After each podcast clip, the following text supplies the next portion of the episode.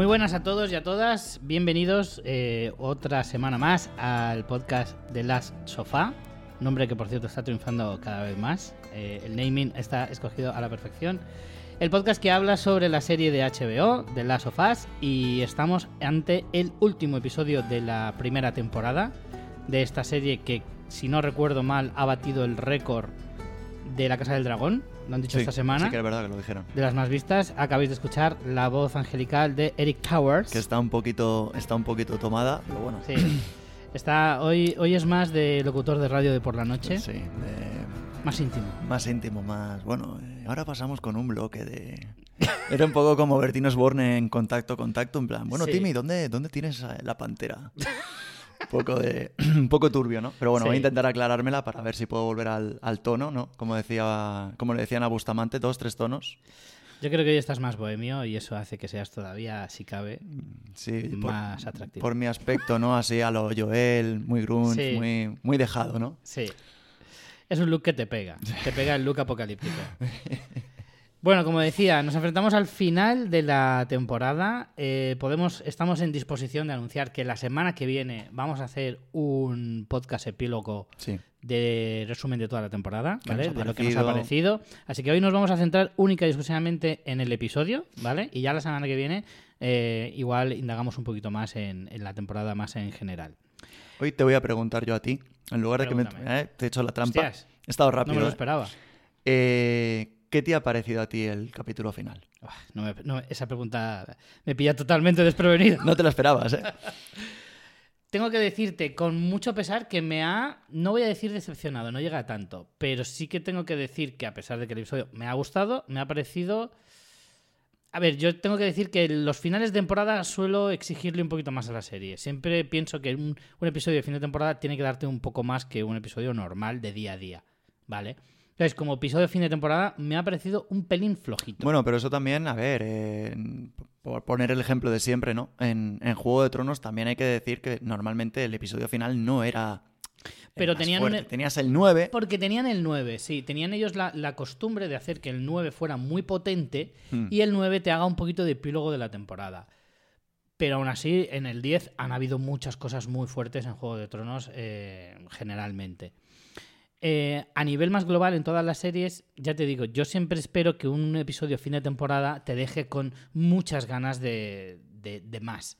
No digo que no me apetezca ver la segunda temporada, por supuesto que me gusta. Además, la historia, en realidad, para mí, la temporada termina de forma un pelín abrupta. O sea, es como. Me da la sensación de que me has cortado el episodio por donde no Claro. era, teniendo en cuenta que además dura muchísimo menos que el resto. Esto es un poco lo que te comenté de cuando hace un par de, episodios ya os dije que me parecía que había mucho, mucho que contar, entre comillas, pero eh, en solo dos episodios lo veía como muy atolondrado y es un poquito la sensación que me ha dado. A mí me ha recordado el, el episodio 9 un poco a cómo se hicieron las cosas ya en el final de... Además ya lo comentamos cuando hicimos el podcast de fans de... No, de cosas de casas, perdón. Eh, cuando terminó eh, Juego de Tronos Mm. Se ha querido contar, eh, digamos, que el último tercio del juego.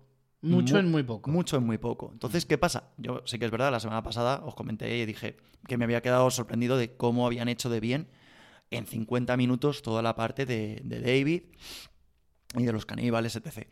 Pero aquí sí que es verdad que han ido como muy rápido al meollo y se han quedado muchas cosas... mm, no sé, darle esa profundidad. Ahora, de todas formas, conforme nos metamos en el episodio, os diré algún ejemplo donde sí que he notado que, que lo veo un poco cojo. Incluso ciertas actuaciones, no sé, ha faltado esa continuidad, ese que pasara algo más para que puedas decir, mira, pues esta relación la veo más sostenida en este punto. ¿A ti te ha convencido el episodio? ¿A nivel global te ha gustado? A ver, mm, no le daría, por ejemplo, la nota que te he dado en otros episodios que me han parecido bastante más potentes, como el 5, el 8. em, pero también me ha dejado un poquito eh, ese sabor de. mm, mm, realmente había que terminarlo en nueve episodios. Yo es que sé que ahora últimamente se lleva un poco esto, ¿no? De como mucho 8 o 9 episodios. Pero Sí. creo que es una serie que se le podía haber sacado bastante más chicha. No 9 me parece una cifra un poco rara. Yo creo que. mm, no te voy a decir a lo mejor 12, pero. 10. 10, 11 a lo sumo, habiendo, no sé, estirado un poquito algunas partes. 10 yo creo que es la cifra, es redondita, que queda mejor. Sí, 9 se queda, ya te digo, se ha quedado que en muchas cosas han tenido que correr y, y contar demasiado poco. Por eso hay cosillas que a mí me han, me han bailado un poco, pero bueno. Vamos, en definitiva, a ti el, el episodio también te ha dejado un pelín frío. Sí, la yo, sensación. yo creo que sería un episodio de, de 8 aproximadamente, por ponerle una nota. Sí. 8, 8 y pico. Bueno, eh, si quieres vamos directamente ya con la, con la mandanguita. Eh, tenemos un pedazo de flashback al principio del episodio en el que, no sé tú, pero yo enseguida interpreté que era la madre de Ellie porque de hecho se parece muchísimo la actriz. Bueno, además esta actriz es Ashley, es Ashley Johnson, si no me equivoco, que es eh, quien interpretaba a, a Ellie en el, en el 1 y en el 2. ¿Ah, o sea, sí? es, es su voz y además también es la encargada de mm, la captura de movimientos el- Hmm. en, en el juego. Entonces, pues mira, es igual que Troy Barker que estuvo en el episodio anterior, haciendo del compañero de David, pues aquí la tenemos a ella, que hace de... La verdad es que queda muy bien, ¿no? Que haya hecho de la madre de, de Ellie Sí, en, sí, desde en la luego. serie. Desde luego, pero además es que ya te digo, o sea, a mí pues, es curioso, ¿no? Porque siendo la- personaje de videojuego, se parece muchísimo a la Hmm. actriz, a, a- a Bella Ramsey. A mí, por lo menos, yo enseguida eh, lo estaba viendo con Aroy y le dije, mm, ¿qué te va? Que es la madre de Ellie. Y Bueno, no, va- vamos a ver cómo nace. También es verdad que, claro, un poco sin venir a cuento de nada y en el último episodio de repente ver a, a una embarazada que, que lleva todo el bombazo ahí, pues mm, sí que te puede dar un poco de pie a, a que pueda ser eso, que te vayan a contar un poco el principio. Mm. Esto además, Además- es, es inédito. de- en el videojuego sí que se le menciona. Es más, cuando llegas ya a las instalaciones del final de los Luciérnagas encuentras grabaciones de, de Marlene, que como que le está haciendo como un diario y habla con ella, por así decirlo. Pero no, no sale en ningún momento del juego. Y la verdad es que, bueno, pues está bien que te cuenten esto, aunque ahora comentaremos. Pero también hay, hay cosillas que me han dejado así un poco pelemele. Sí, porque mm, no sé si se llega a explicar en el videojuego No. A lo que te refieres es... eh, cómo se infecta Ellie. O sea, cómo, ¿por qué es inmune? No, no, no sé. Vamos, eh, creo que. Es más, estaba intentando recordar eh, si es que en algún momento se decía que la madre era, eh, había sido inmune o estaban como con experimentos con ella, pero creo que no. Simplemente se dice que la madre había muerto como al día siguiente o justo después de que, de que Ellie naciera. Mm. Y Marlene se queda como de. Eran, eran íntimas. Mm. Y Marlene, un poco lo que se ve, ¿no? Marlene se queda como a su cuidado, aunque luego la dejan en un orfanato y luego termina en la escuela militar. Aquí, el tema de cómo se infecta y cómo se supone que tenemos la, los anticuerpos para Ellie. Porque claro, yo cuando vi el, cap- el capítulo había un momento en el que digo, hostia, hay ese forcejeo, ¿no? Con, con el infectado Mm. Lo mata, tal, y un poco lo de siempre, ¿no? De repente ya ha dado a luz, se supone que del esfuerzo, y eh, ha dado a luz, después de con el esfuerzo, y ya está el, el bebé con el cordón umbilical, y enseguida ya se, se percata de que tiene en el muslo la, la herida, ¿no? Es verdad que el tiempo que pasa es demasiado poco como para que sea creíble que le ha traspasado el virus. O, bueno, no es el virus que, por cierto, Aroa, eh, mi mujer, que escucha el podcast, por cierto, un besito, cariño mío, eh, me dijo el otro día, siempre habláis del virus, no es un virus, Es un hongo. es un hongo, claro, no es un virus. No podemos llamarle virus. Vale. Eh, Un detalle. gracias, Alba, de verdad. Pero eh, que a lo que voy es que eh, a través del cordón umbilical igual es demasiado poco tiempo para que se le pase... Esto es un poco como, a ver, por poner un ejemplo de, imagínate que, que pises una, en la playa, por poner un sitio, los que tengamos playa, un saludo a Madrid, eh, pisas, imagínate, una, una jeringuilla. Eh, ¿Qué posibilidades hay de que pilles algo? Hombre, depende de la dosis. no es lo mismo. Bueno, aquí al final, pues escúchame una cosa, eh, a saber toda la mierda que pueden tener esta gente en la boca, No, claro. lo que te estén infectando y luego piensa que al final es eso. O sea, es un hongo que se ha metido en, dentro de tu cuerpo y que, es más, eh, acuérdate que en los primeros episodios te ponía, si es en las piernas, eh, un periodo de como de incubación de unas 24-48 horas. Bla- brazo o zona más cercana, un día. En la cara o cuello eran en plan, no sé si ponía dos o tres horas. O sea, que se supone que la cosa va...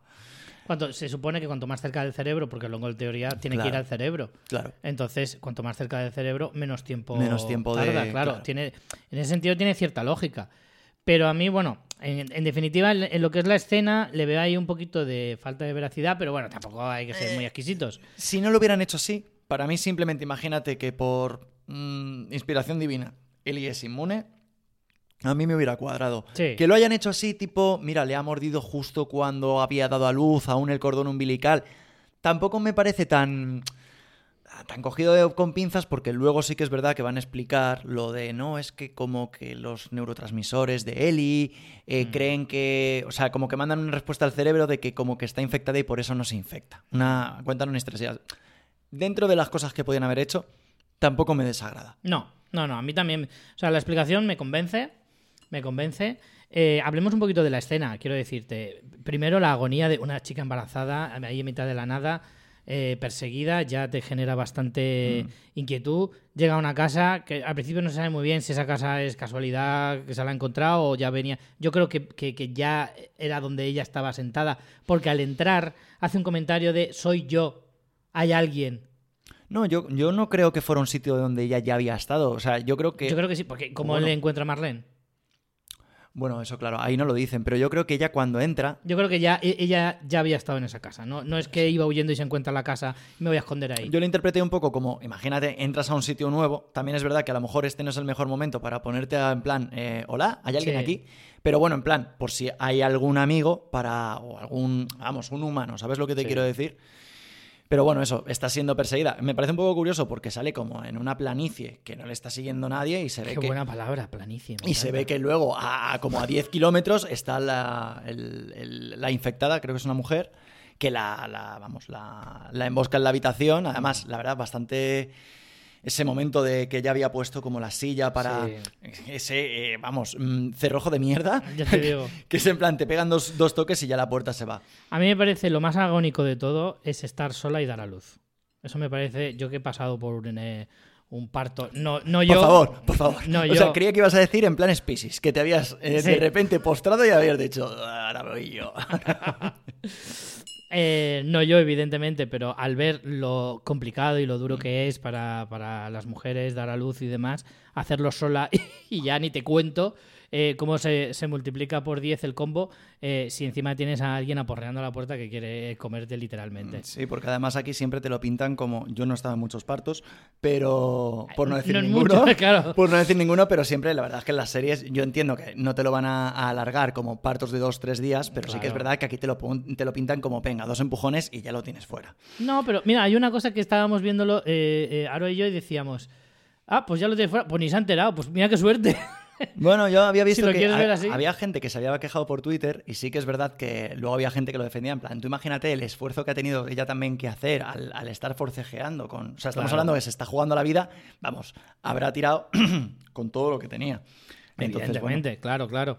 Por eso en el fondo queda ciertamente eh, creíble que la, que la situación fuera más o menos así, Mm. teniendo en cuenta las dificultades que tiene un parto en, en condiciones normales, con todo aséptico y con todo tal. Imagínate si lo haces en una casa abandonada, el niño tirado por el suelo y un tío queriendo, eh, o, o un infectado queriendo comerte, de- comerte de arriba abajo, ¿sabes? Mm. Entonces sí que es verdad que, que dices, Dios mío, lo, lo que no sé es cómo no ha pillado 700 infecciones en cuestión de minutos. Voy a hacer un pequeño inciso porque siempre, eh, creo que se me olvida comentarlo, cuando sale el, el opening de, mm, de The Last of Us, me hubiera gustado que lo hubieran hecho eh, como en Juego de Tronos. Mm. Por ejemplo, que por cada ciudad que pasaran, Sí. porque aquí lo han hecho todo igual, o sea, es simplemente el córdiceps, el córdiceps que lo ves creciendo, mutando y tal, y luego al final la silueta de ellos dos, ¿no? Que al final, Quizá porque fuera demasiado previsible que hiciera eso HBO. Dice, pues no lo vamos a hacer para que no todo el mundo. No sé, a mí me- yo lo hubiera visto como una señal de identidad y me hubiera gustado, ¿sabes? Mm. O sea, a ver, que tampoco es que tengas que contar todo el detalle de, imagínate, de tú absolutamente por dónde pasan, pero creo que hubiera estado chulo. Mm. Ahí darle un poquillo, porque a mí me gustaba mucho, en, siempre me dejaba el Sí. opening para ver a, a las ciudades que iban. Y, Claro, claro. eso. Ah, es que eso era un detalle maravilloso. Y bueno, de. Lo, siguen, lo siguen haciendo en, en la Casa del en la Dragón. Casa del Dragón, sí. lo siguen haciendo. Bueno, eh, al final consigue dar a luz y vemos esa parte en la que, claro, todos nos quedamos inquietos pensando, joder, se queda solas con el bebé y se transforma, menudo, menudo drama, ¿no? Mm. Eh, ¿tú, ¿Tú sí que sab- sabías que era la madre de Eli? ¿Lo pensaste? Sí, bueno, a ver, al ver, al ver que estaba embarazada y tal, me cuadraba porque digamos que cuando más se habla de la madre es al final del juego. Hmm. Entonces, por eso sí que, a ver, no fue extremadamente complicado porque la verdad es que, vamos, era eso o que se inventaran una historia alternativa, Claro. pero en el último episodio te vas a poner a contar algo. Pero a lo mejor era alguien que- con el que luego se encontraban Eli y Joel. No. Podía parecer, pero no, yo creo que era bastante previsible pensar que era esto. Bueno, aparece Marlene. Eh, nos encontramos, eso, lo que te decía, a Sí, aquí, por cierto, Ana, creo que es como se llama la madre de, de Eli. Claro, esto estamos tirando a 14 años al pasado, ¿vale? Que se supone que han pasado 6 años desde el brote. Sí, Vale. correcto. O sea, que aún se supone que más o menos todo está, bueno, de aquella manera, pero igual no ha, no ha desvariado tantísimo, ¿no? Mm. Y claro, pensar en eso, de tú te transformas y tienes al bebé ahí, menudo drama. Y la mujer está con la navaja en el cuello, ya incluso pinchando un poco, haciendo sangre. Sí. Eh, Para ver que si en el momento en el que nota que tal, ¡pum! Claro, claro. Me he acordado Eso de la... tiene que ser ¿Te acuerdas tremendo, el, ¿eh? el vídeo ese de esa mujer que dice ¡Una explosión! ¡Pum! ¿Sabes cuál te digo? No. Luego te lo pongo. La cuestión que, que, bueno, aparece Marlene, se encuentra la estampa y empieza ahí ese diálogo jodido, porque tiene que ser Sí, bastante se supone que es prácticamente su mejor amiga, la Mm. que, la que eso, acaba de dar a luz, encima se ha infectado. Y bueno, aquí, mm, ya te digo, cuando lo vi la primera vez, eh, que le dijo, no, mm, he cortado el cordón umbilical. Justo a tiempo. Ju- no, dice antes. Y Sí. claro, yo me quedé diciendo, ¿antes? Yo creo que no. Y evidentemente es mentira para evitar que Marlene Claro. coja y diga, mira, sí, sí, No me la juego. exacto. Claro, claro. Eh, bueno, y en este caso acertó y lo hizo muy bien, eh, sin saberlo. Pero bueno, la cuestión También es es, que... también es verdad que ella le dice eh, que necesita alimentarse y eso sí que es verdad que no le ha dado leche materna porque no Claro. se fía. Lógico, lógico. Ahí, ¿ves? Ese es un punto Para que convencerla. parece un detalle, pero es una parece una chorrada, pero no, es un muy buen detalle. Efectivamente, ella le puede traspasar, vete tú a saber qué, y porque claro, en ese momento tampoco tienen mucha idea de cómo funciona el córdiceps y, y no sabemos hasta qué punto le puede afectar, y claro, no me la voy a jugar. Y es un bebé recién nacido, tiene horas, eh, en fin. eh, es muy acertado por parte de, de la madre, de la serie en general, de, de- de pensar en eso. La verdad es que si se hubieras sabido la verdad de absolutamente esta escena, eh, aunque fuera muy cruel, mm, vería relativamente sencillo, aunque evidentemente seguramente esto no sea tan fácil, de replicar, eh, entre comillas, una cura, por así decirlo. ¿Por Vamos a imaginar, imagínate que Eli al final eh, no, puede, no puede ser eh, la única donante. Pues los luciérnagas, si hubieran sabido exactamente cómo ocurrió esto, podrían coger Sé que esto suena horrible y muy eh, experimentos nazis, pero podrían coger a, a una mujer embarazada, exponerla justo. A ver, está claro que es muy en, en el momento, pero la premisa no es tan sumamente... es más complicado coger y decir, no, mira, es que es una entre 100 millones de... Claro. Aquí es... em, mira, es que justo en el momento de que la han sacado y todavía está en el cordón umbilical, la han mordido. Pero bueno, evidentemente, al final esto es una serie y es la ficción. Sí, pero entiendo lo que dices de, pero claro, sería tremendamente complicado y efectivamente. Por no hablar del dilema, el, di- alguien- el dilema moral, Bueno, ético. sí, evidentemente, ¿vale? Eso pero eh, claro, sería tremendamente complicado y además tienen que ser voluntarias que sepan que van a morir y encima transformándose, que no es que mueras de cualquier otra manera. Y que bueno, que tampoco sabemos si luego, imagínate, los bebés eh, pudieran tener la suerte de, de Eli de no infectarse. A lo mejor lo intentas replicar Claro. y te sale dos por uno. Eh, viendo este episodio pensé en una cosa que además sale en el episodio en el- en el de Henry y Sam, que no sé si lo llegamos a debatir excesivamente. Y es, Sam llega a preguntar una cosa a Ellie diciéndole que cuando te transformas sigues siendo tú. Sí, o sea, le, le pregunta le- si ella cree que al, al tra- como cuando te conviertes en monstruo, si tú sigues dentro. Esa es la claro, yo lo estuve pensando en, en este episodio, viendo este episodio me vino, a la, me vino a la cabeza eso, no sé por qué. Y claro, luego pensándolo dices, ¿tú te das cuenta de lo terrible que es eso? Pensar que no eres dueño de tu... Es como una, como una parálisis, ¿sabes? Imagínate que es una parálisis. Sí, como hay- un sueño en el que tú hay estás una viendo. enfermedad, Mm. hay una enfermedad en la que mm, no sé si es el ELA precisamente, que tú cada vez vas perdiendo más facultades, pero tu cabeza está perfectamente. Entonces al final es- quedas atrapado en tu propio cuerpo. Además de eso, imagínate que tu cuerpo encima es, pues eso, un infectado eh, violento, salvaje y todo ese tipo de cosas. Incluso a lo mejor cuando empiezas a perder la vista ya ni siquiera ves lo que ocurre, solo lo sientes. Y estás ahí atrapado. O sea, tú piensas realmente que si te infectas y todavía sigues con la conciencia activa, Es una mierda. claro. lo terrible que es eso. Mm. ¿Sabes? Y a lo mejor incluso, y mamás, esto me lo decía Aroa, imagínate que sufres dolor Porque el Cordyceps a lo mejor genera dolor en el cuerpo o lo que te pueda estar pasando. Sí, porque mira, Eh, mira, si- le- si- ni siquiera el Cordyceps, a lo mejor entre el frío, le- eh, el calor, el hambre, Bueno, todo eso, que sufras todas esas sensaciones y no puedas hacer absolutamente lo, nada. Lo dicen, lo dicen conforme van pasando los episodios, dicen que el Cordyceps al, al final como que te mantiene, eh, digamos, Claro. los... los mm, Pero una cosa es que mantenga el vivo- cuerpo, el, vi- el cuerpo vivo, pero no la mente.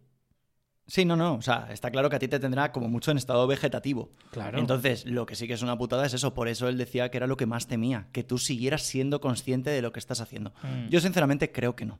Yo creo que de alguna forma, quiero pensar, el Cordyceps te apaga, ¿vale? Y... y- No, te- muerte cerebral. Sí, o sea... Vale, si es una muerte cerebral, es como. Mira, en The Walking Dead, por ejemplo, si te transformas en una criatura, tú piensas, joder, qué asco, no quiero ser eso. Sí. No quiero que me transforme en eso, que encima puedas matar a alguien, pensar en eso. Es muy terrible, pero tú estás muerto. Tú, o sea, conscientemente ya no, ya no eres consciente de todo eso. Mm. Eres consciente como previamente. Pero una vez ocurre, ya. mm, No digo que te tenga que dar igual, pero no, por lo menos no lo sufres in situ. Sin embargo, en esto, si tú lo piensas y, y al final eso es así, es muy terrible, ¿eh? O sea, es, es totalmente. Es una angustia increíble de, de- de- de describir. O sea, es la peor tortura que puede existir. O sea, si, si ya es una tortura estar encerrado en una jaula el resto de tu vida, en la cárcel, por ejemplo, secuestrado o, o- o metido en la cárcel por un delito o lo que sea, ya es una tortura también tener una enfermedad como el ELA, que es una enfermedad terrible, en la que te pasa algo como eso. Imagínate que esto es como todavía peor. Ya. Sí, porque además están matando a gente. Exacto, o sea, claro, o sea, es muy terrible pensarlo. En fin, es que eso lo, lo- lo pensé viendo el episodio y luego reflexionando Nunca, dije, nunca, mía, tío. nunca se ha resuelto esa duda. Mm. Como algunas otras que dices, hostia, me quedo con ganas de saber esto, Claro. pero claro, no, no, no se sabe. Mm. Yo ya te digo, quiero pensar que no, pues ya bastante tienes con lo que Sí. te ha pasado. Bueno, terminemos con la, con la escena de Marlene. Bueno, finalmente ella cede, a pesar de que yo, yo lo entiendo. O sea, entiendo la situación por ambas partes. O sea, piensa. eh, Por eso de ahí me vino lo del pensamiento de si te, si te transformas, si sigues estan- estando tú dentro. Por lo que le pide la madre de Eli, ¿no? Decir, por favor, acaba conmigo, yo no me quiero convertir en eso. eh, es terrible y tal y cual. Y la otra le dice, no, no puedo, pero claro, el dolor que tú puedas sufrir matando a tu amiga, que en realidad ya está muerta, no es comparable a lo que le pueda pasar a ella si sigue, si sigue consciente. De ahí me vino el pensamiento. Entonces, aunque es súper duro y si yo, por ejemplo, te tuviera que disparar a ti, cosa que no voy a negar, que alguna vez lo he pensado, Puede pasar eh, en cualquier momento. me dolería, pero chico, al final te estoy haciendo un favor. Gracias. De nada. A ver, yo te digo, eh, vamos a imaginar por un momento que fuera al revés. Eh, yo siempre soy muy fan de El último suspiro. Me explico mejor. Eh, me esperaría al 100% para ver que eh, te fueras a transformar y justo antes... Mochazo. Hombre, claro, a ver, otra cosa es que yo te vea que estás sufriendo dolores Hombre, indescriptibles. si ya has visto transformarse a 100 personas, Bueno, No hay mucho pero pensar, imagínate, imagínate que hubieran hecho eso con Eli cuando llegaron al centro comercial. Hombre, ya. Sí, no te digo que no. Sí, lo de Eli es, es una es, es una entre un millón en realidad, pero, pero realmente hasta tú mismo sabes que No estás. estoy, no te estoy diciendo que te esperes justo al segundo en el que ya se te van a poner los ojos blancos y vas a atacarme, pero no sé. eh, En The Walking Dead, por ejemplo, sí que era muy habitual esperar hasta el último, Sí. segu- hasta el último sí, segundo. por eso te digo que Es lógico lo que dices en ese sentido. Sí, en eso estoy de acuerdo. Pero a fin de cuentas, el resultado es el mismo. Mm. Tienes que cargar a alguien y, y- y ya está. Te da igual que esperes un minuto más que un minuto menos. está bien de todas formas que hayan metido el, el flashback este, que es inédito. Sí. Porque quieras o no, también te da un poco más de perspectiva de Marlene. Porque en el juego, ya os digo, simplemente quitando esas grabadoras donde ella hacía como Sí, sí, termina. ella hacía como, como unos diarios para contar un poco lo que había pasado y tal. Tampoco te hace empatizar tanto con ella. De todas formas, luego nos meteremos bien en el tema de Marlene. Te voy a decir una cosa, es que cambia mucho la perspectiva, no un poco, mucho. Porque lo que pasa luego con Eli, esto lo hace todavía más grave. No es lo mismo que a Eli te la hayas encontrado ya mayorcita y hayas descubierto eso Mm. de casualidad a que la conozcas desde que nació y prácticamente la hayas criado, no la has criado tú directamente, pero sí que la has como protegido durante toda tu vida. Sí, a ver, digamos que parece ser que estuvo primero, digamos, le, le buscó como, como un orfanato Mm. y después la, la llevó a, A la academia. a la academia. Mm. Y luego ya la... Es más, o sea, Eli no sabía quién era ella. Cuando habla con Riley, Sí. Le dice, no, la líder de los, eh, de los luciérnagas. Sí, no, no de cara a Ellie, Sí. Sino de Marlene, lo que le debe a la madre de Ellie. Claro. Bueno, era tu Sí. mejor amiga, da- tú has, has- has protegido a su hija durante toda su vida. Es verdad que un poco la expectativa de a ver lo que iba a pasar, pero no deja de ser la hija de tu mejor amiga. Eh, y lo que le hace después es como, hostias, o lo que pretende hacerle. O sea, realmente hace que esa situación sea todavía más grave. También, eh, por ejemplo, aquí se sabe de dónde sale la navaja de Eli, Sí, que era de su madre, que es en plan como le dice, mira, esto quiero que ella lo tenga cuando crezca, que se Mm. lo dé. Luego también hablaremos sobre la navaja, que luego también tiene su, su momento. Y, y bueno, realmente ahí ya termina lo que es el flashback. Bueno, le dispara, la dispara, la mata y, y ya volvemos a, a la actualidad con, con Joel y Ellie por la autopista. Hmm. Ahí nos encontramos por la situación lógica de ver cómo está. No sabemos cuánto ha pasado. Ha pasado un tiempo porque a Joel se le ve ya bastante más recuperado. No hay nieve, o sea que o se han desplazado mucho Cuando empieza esta o, escena, o ya se ha pasado el invierno. cuando empieza esta escena, lo primero es eh, aparece la palabra spring, primavera. Así. Entonces ya se supone que sí que ha, ha habido ahí unos, unos Unas meses, semanas. unas semanas Yo creo que habrán pasado unas semanas. y que ellos también eh, ya se han movido, ¿vale? Han, han buscado otra zona, ya no están en... De hecho, llegan a Salt Lake City, que se ve un cartel, eh, que es a, a donde se dirigían, que ese, ese punto lo encontraron en la universidad, eh, dos capítulos antes, y es el sitio donde se supone que se tenían que dirigir, donde creen que están los de los luciérnagas. Han llegado desde donde estuviera el pueblecito de David, eh, han llegado hasta aquí, pero claro, a mí lo, lo primero que te llama la atención es eso, ya no hay nieve, o se han desplazado mucho, o ha pasado mucho tiempo, o las dos cosas, porque también para desplazarte mucho andando tienes que ir, tienes que tiene que pasar mucho tiempo. Ya que has sacado el tema de hace dos capítulos de la universidad, eh, antes no podía hacer este, este comentario, porque evidentemente siempre puede dejarte algo ahí como medio visto. Y hay un diálogo de los que siempre os digo medio, no es oculto, porque realmente creo que sucede sin más, pero cuando se encuentran con los monos, ¿te acuerdas que habían Sí. como monos y tal? Hay un momento en el que se meten en- dentro de una sala donde están los documentos de, de los luciérnagas y hay también monos que salen por la ventana. En el juego, eh, Ellie le dice a Joel, oye, cuando me hagan las pruebas, ¿tú crees que me dolerá? Sí. Claro, y, y Joel le dice, "Mm, bueno, me imagino que será algo así como sacarte sangre. claro, eh, evidentemente tú... Es, Más menos. es un diálogo que no, no tomas en cuenta Claro. a priori, porque claro, estamos hablando desde la perspectiva de alguien como tú, que no ha visto, no ha jugado al juego. un ni- ignorante de la vida. Tampoco es eso, pero... eh, entonces, claro, luego conforme ya ves lo que sucede, dices, hostia, si es que al final Claro. estaba llevando a Ellie a morir. Porque al final Sí, es eso. pero tampoco él lo sabía que era eso, ¿eh? Sí, porque si no, bueno, luego Claro. ya trataremos Luego también- trataremos el tema.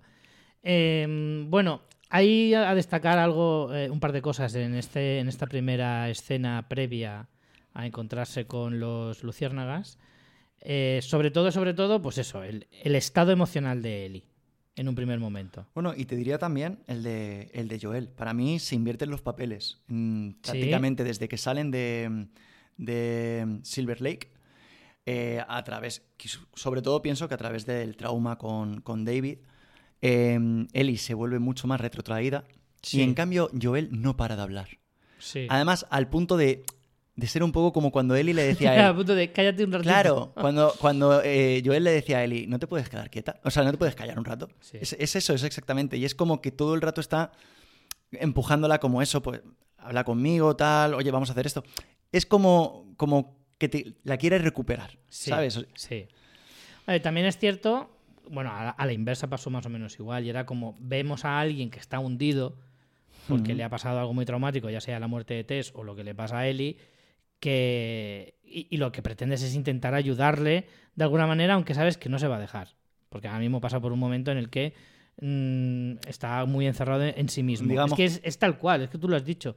Se han invertido los papeles porque la situación es calcada prácticamente. Sí, a ver, Joel ya aquí ha llegado al punto eh, de quitarse completamente la, coraza, además, a- a- Literalmente. literalmente. por- Y en este episodio se demuestra por Sí. encima de todo. que ya te digo que ahora cuando lleguemos a la parte en la que están en, en el campamento médico por la conversación y tal, y al final es eso, o sea, y, eh, Ellie está todo el rato, bajo mi punto de vista, quizás un poco... mm, no lo quiero tampoco enfocar todo en David, porque sí que es verdad que cuando jugué el juego dije, "Eh, date cuenta que prácticamente la intenta violar, Mm. la intenta Pero- matar. ¿Tú crees que es más trauma Creo- creo, creo que la Sí. cosa va. Creo que la cosa va por todo lo vivido.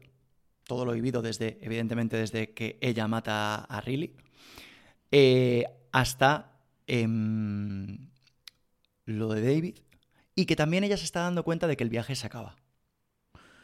Yo creo, a ver, Mm. la, la- la pena, entre comillas, no, a ver, ya no la pena, sino yo creo que de alguna forma, y esto muchas veces lo pensé cuando las veces que he jugado al juego, a ver, yo no creo que Ellie mm, supiera lo que iba a pasar, pero creo que de alguna forma puede ser que tuviera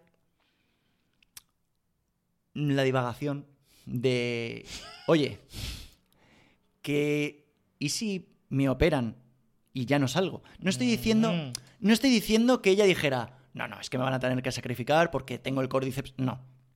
Yo creo que ella pensaría, mira, me van a hacer unas pruebas y me va- van a sacar el, eh, el no sé, La cura. la cura, ¿vale? Pero claro, mm, yo creo que la sensación es esa, de que ella ve como un cúmulo de, de sentimientos. Yo, Yo estoy de acuerdo, por pero ahí. menos en el último, en el que el viaje se acaba. En el sentido de, no creo que ella se huela lo que, que le vaya a pasar algo. Que otra cosa es que se lo planteen y ella decida si sí o si no. Pero no, no estoy yo muy seguro de que ella eh, se huela que podría perder la vida eh, eh, por, un bien, por un bien mayor.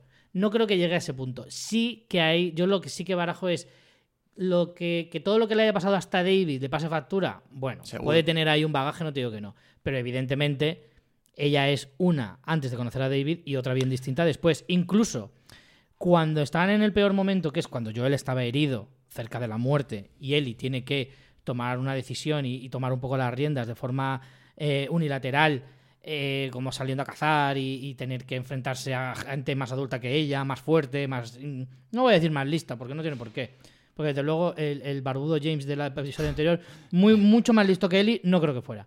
Eh, le tenías, le tenías. Sí, Hostia. le he tenido enfilado desde el primer momento. al pobre Troy Barker lo tienes. La cuestión es que si ha podido superar eso, Te ha faltado decir, nunca fue escolarizado. Pobrecillo, tío. No, no, es coña. La cuestión es que mm, si ha podido pasar por todo eso, eh, como que todo lo previo a David lo llevaba bien. Era jodido, evidentemente. Sí. Joder, matar, ver morir a tu mejor amiga o tener que matarla incluso, no queda muy claro. Mira, yo creo, yo creo que el punto fue, por ejemplo, lo de, lo de Sam. Lo de Sam, de Y- las, pero de se las repuso. cosas que más. Pero se ha repuesto. Entonces a eso voy, que todo eso, bien. Ahora, lo de David es un punto de inflexión, yo creo que en este viaje. Por varios motivos. Uno, la intenta violar. Dos, la intenta matar. Tres, la in- se la intentan comer. O sea, cuidado con ese trauma. Es decir, no es solo que me quiera matar, que ya es grave. No es solo que me quiera violar, incluso más grave. eh, porque te lo hace estando viva. Bueno, una vez te matan, pues te han matado. Pero Bueno. si te violan consciente, eso se te queda ahí para siempre. Eh, es que me iban a comer después de matarme. Es que eso es una cosa muy difícil Bueno, de la iban- asumir. la iban, no, no. No sí, poco, pero hay otro. le- le van- la iban a cortar viva. Sí, O sea, la- claro, por eso te digo que, que, ojo, pero no hay, y hay otro más. Y es el asesinato salvaje que ella tiene que cometer. Sí. Que, no, que, que es un tío que se lo merecía, sin duda. Que es un tío Bueno, que, es- que- es que la ma- reacción. Más que, más que asesinato salvaje es frenesí Ah, del sí, momento. claro. Porque realmente le mete, le mete, creo que le mete en, en- en el cuello. Sí, igual que a James. Igual que a James, que se podría, se hubiera quedado ahí ya, pero claro, ya, pues por todo lo que ha pasado, luego el momento ese que Es le un dice- momento de rabia. de- sí. y el momento de me gusta que, mm, que forcejes Sí, un poco sí. y tal, que se pone ahí ultra boso, pues ya, ya se le pierde, pierde momentáneamente, por así decirlo, el, Mm. la cordura y se lía. Pero sí, sí, Sí, es una enajenación transitoria de libro, pero. porque sea justificada, pero lo es. Y, y- y claro, es que, joder, reponerte de algo así. O sea, ver a un tío al que le has metido 18 mm, eh, acuchilladas con un cuchillo de trinchar filetacos, joder, no es una cosa que se te pase en unos días. Entonces, es normal el, el trauma que tiene ahora mismo con todo ese cúmulo de cosas, y estamos hablando de solo un día. Si quieres ir, ir más atrás, evidentemente son cosas que se le añaden. Pero eso ella lo tenía como, como bien. Es decir, esto lo puedo gestionar. Lo llevo más o menos. No es fácil. La muerte de Sam tiene que ser jodida, pero lo llevo. Lo llevo. Sí, es más, en... aunque se contó un poco distinto, si no me equivoco, la primera vez que Ellie mata en el juego, están ahogando a Joel. En, ¿Te acuerdas en cuando entran a ese hotel, que entran con Tess? Sí. Que te dije, esto realmente no pasa aquí, porque ya cuando pasa esa parte del hotel, que es justo después de lo del cartel de, que te conté de lo de la modelo, Mm. se meten como en una especie de, de hotel y hay un momento en el que un, un cazador de estos está ahogando en, como en un charco a, a Joel. Está ahí como debajo del agua. Y Eli llega y lo, le- con la navaja lo, lo degüella. ¿Eso pasa antes o después de lo de Bill? Eso pasa después de lo de Bill. Ah, vale. Digo, yo no recuerdo haber Eso hecho pasa. eso. Claro, es que eso aún no has llegado a esa parte. Mm. Se supone que cuando tú estás jugando, ese es el primer momento que Eli mata. Mm. Y además se tira un rato que tienen como conversaciones. Joel le dice en plan, oye, ¿cómo es? Con esta manera que tiene un poco Joel, ¿sabes? De, ¿estás bien? Tal, y ella, sí, bueno, no quiero hablar de eso. O sea, que al final hay mucho, aunque bueno, al final siempre te, tanto por el juego como por la serie, que ya, y más la última conversación, eh, te dice que fue ella la, la que se ocupó de, de Riley. Yo por eso tenía siempre un poco la, digo, a lo mejor cuando se estaban convirtiendo entró Marlene, pero no, no, o sea, es, es, es Ellie quien, quien mata a su mejor amiga barra pareja. Mm, No llegó a pareja, pero bueno. Bueno, Estaba ahí en, en era... fase, en fase esta- beta. sí, pero bueno, que estaban... Sí, vamos a decir... Se iban a liar, vamos. Sí. Bueno, en definitiva, todo esto se le saca a la primera parte de, de- de ese viaje hasta, hasta que llegan a los Luciérnagas. Eh, y hay otro detalle, y es cuando ya están en la ciudad. Justo en el campamento este de que además no es de Fedra, es eh, del ejército, Sí. que... Pero antes de llegar a eso, hay un par de detalles que me gustan Ah. mucho y que quiero destacar. Uno, cuando llegan a ese edificio y tienen que hacer como buscar una entrada, no la encuentran y encuentran la escalera, ahí dije, "Bah, ahora, eso sale en el videojuego. Eso se lo dije ahora diciendo, mira, esa parte la he visto, me parece un guiño guay lo de la escalera, porque es algo como que en el juego aparece muchísimas veces, que tienen que hacer, y dice, venga, que te alzo. Es la única vez en el juego en el que eh, Ellie, digamos, o la vez que de una forma más exagerada, eh, hace lo contrario a lo que tiene que hacer la mecánica del juego. Se supone que cuando tú te acercas a una pared y te sale el triángulo en este caso, eh, Ellie se acerca, la, la- la subes, ¿vale? Mm. La upas, o cuando tienes que coger un palés, porque Ellie en el primer juego no sabe nadar. Entonces, claro, ella, mm, para que tú la puedas llevar a un punto, del punto A al punto B, tienes que buscar un palé. Ella se sube como surfeando y la arrastras. Sí. Aquí es el único punto en el que Joel le dice, venga, te subo y me bajas la escalera. Y, y Eli coge y sube, de repente ve algo y dice, hostia, y coge la escalera y la tira. Sí, exacto. Además, Joel se preocupa porque dice, hostia, ¿qué pasa? Claro. Y entonces coge la escalera y la pone. O sea, además es la única vez, además eso mola, porque es en plan, hostia, mm, sale de la mecánica del propio juego, porque al Mm. final hace lo contrario a... Pero me, me parece guay porque me parece como un guiño del videojuego, porque es una mecánica de, de- de- de la jugabilidad que, que es muy habitual, ¿no? Hmm. Y además es tal cual, yo te aupo, tú me pasas la escalera y yo subo. Que eso pasa mm, incontables veces en el A videojuego. mí me gustó, que también en, en su momento te lo dije, aunque tú, claro, no sabías nada de esto, cuando te decía, en el episodio 2, cuando empiezan, hay un, un peluche de una jirafa Hmm, debajo de la rueda de un coche. Sí. Que la verdad es que el detalle estaba bastante chulo. La verdad es que la escena con la jirafa está muy chula. Había gente que me decía, no lo van a poner. Y yo, vamos a ver una cosa, es de las escenas icónico. más icónicas y míticas, o sea, lo Mm. tienen que poner. Un poquito Jurassic Park. Nos pareció a mí y a Aroa que Hombre, claro, tienes ese momento de Sí. planicie. Claro. que sé que te ha gustado mucho la palabra.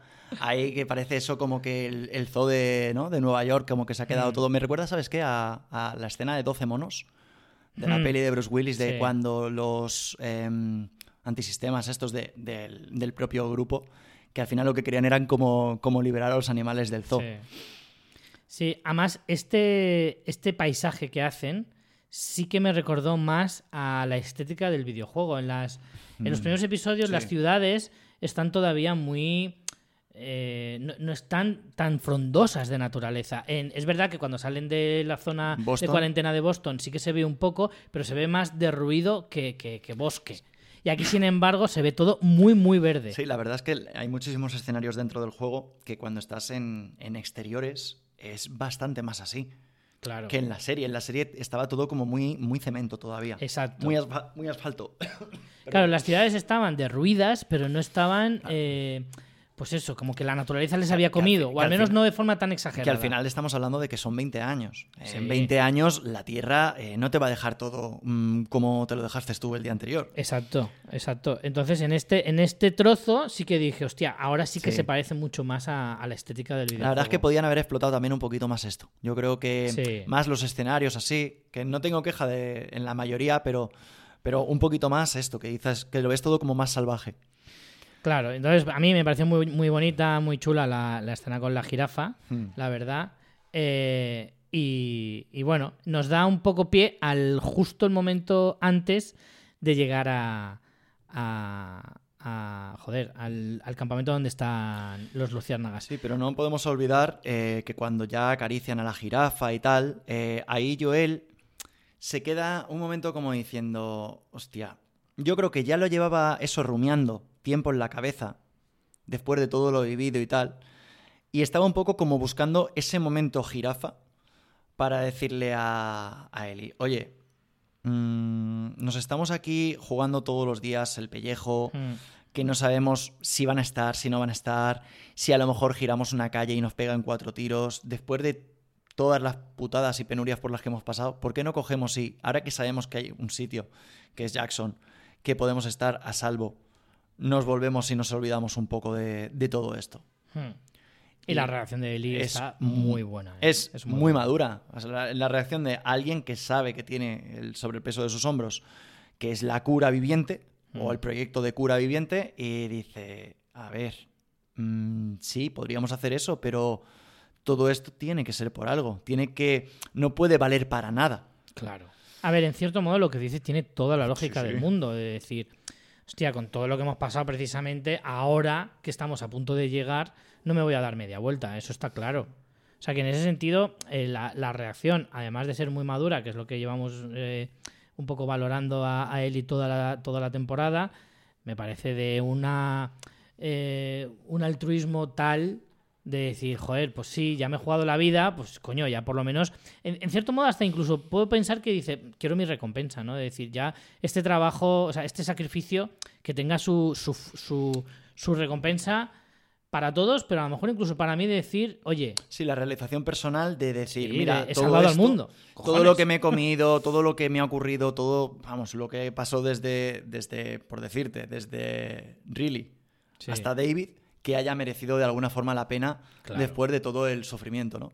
Exacto. Y, bueno, sí que es verdad que a, Joel se le queda esa cara de no es la respuesta que quería, porque claro, Joel ya está en este momento de relación padre-hija, que es la escena que, vamos ahora, hmm. que es cuando llegan al, cuando llegan al campamento de, los militares y le cuenta un poquito el, día siguiente de la muerte de Sara.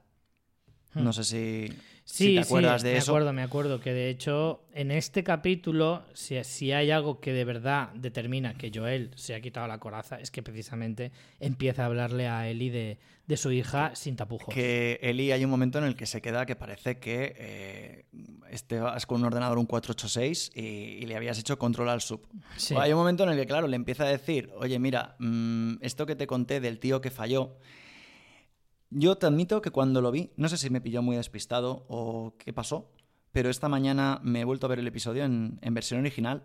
Porque pasa, bajo mi punto de vista, y esto también te lo he comentado alguna vez, yo el, juego creo que primero lo jugué en castellano y luego me lo puse en inglés. Y, recomiendo que, sobre todo los que tengan más facilidad o prefieren, o prefieran la versión original, em, que además está, está subtitulada, ¿vale? Para quien a lo mejor no. Em, hay muchos diálogos que se pierden porque en, digamos que la traducción que hicieron al castellano, que es bastante, bastante buena, pero hay ciertos momentos en los que, por ejemplo, eh, Joel pasa por un sitio, Eli pasa por algún... y dicen a lo mejor simplemente una palabra, en plan, yo qué sé, imagínate, qué asco o tal, o esto no debería estar aquí. Y en castellano, por lo que fuera, mutismo. Pasas por ahí y no hay, no hay, no hay, línea. No pasa mucho, ¿vale? O sea, además, eh, tanto, bueno, ya estáis escuchando todo, durante toda la serie estáis escuchando las voces del juego. Hmm. O sea, han sido súper fieles. Pero sí que es verdad que cuando lo jugué en, inglés dije, hostia, aquí no decía nada.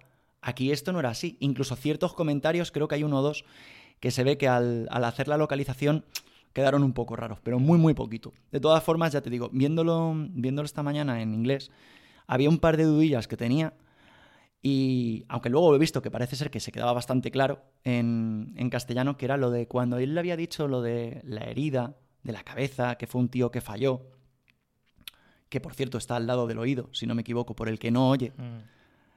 Y al final te dice, no, mira, es que el tío que falló fui yo. Y es que él se había intentado quitar la vida. Claro. Que ahí es cuando Eli se queda como diciendo, pero ¿qué me estás contando? Hombre, lo ves bastante lógico cuando lo- inmediatamente después lo explica. Dice, pues mira, fue dos días después de la muerte de Sara. Claro, ¿cómo no se te va a pasar por la cabeza una idea como esa?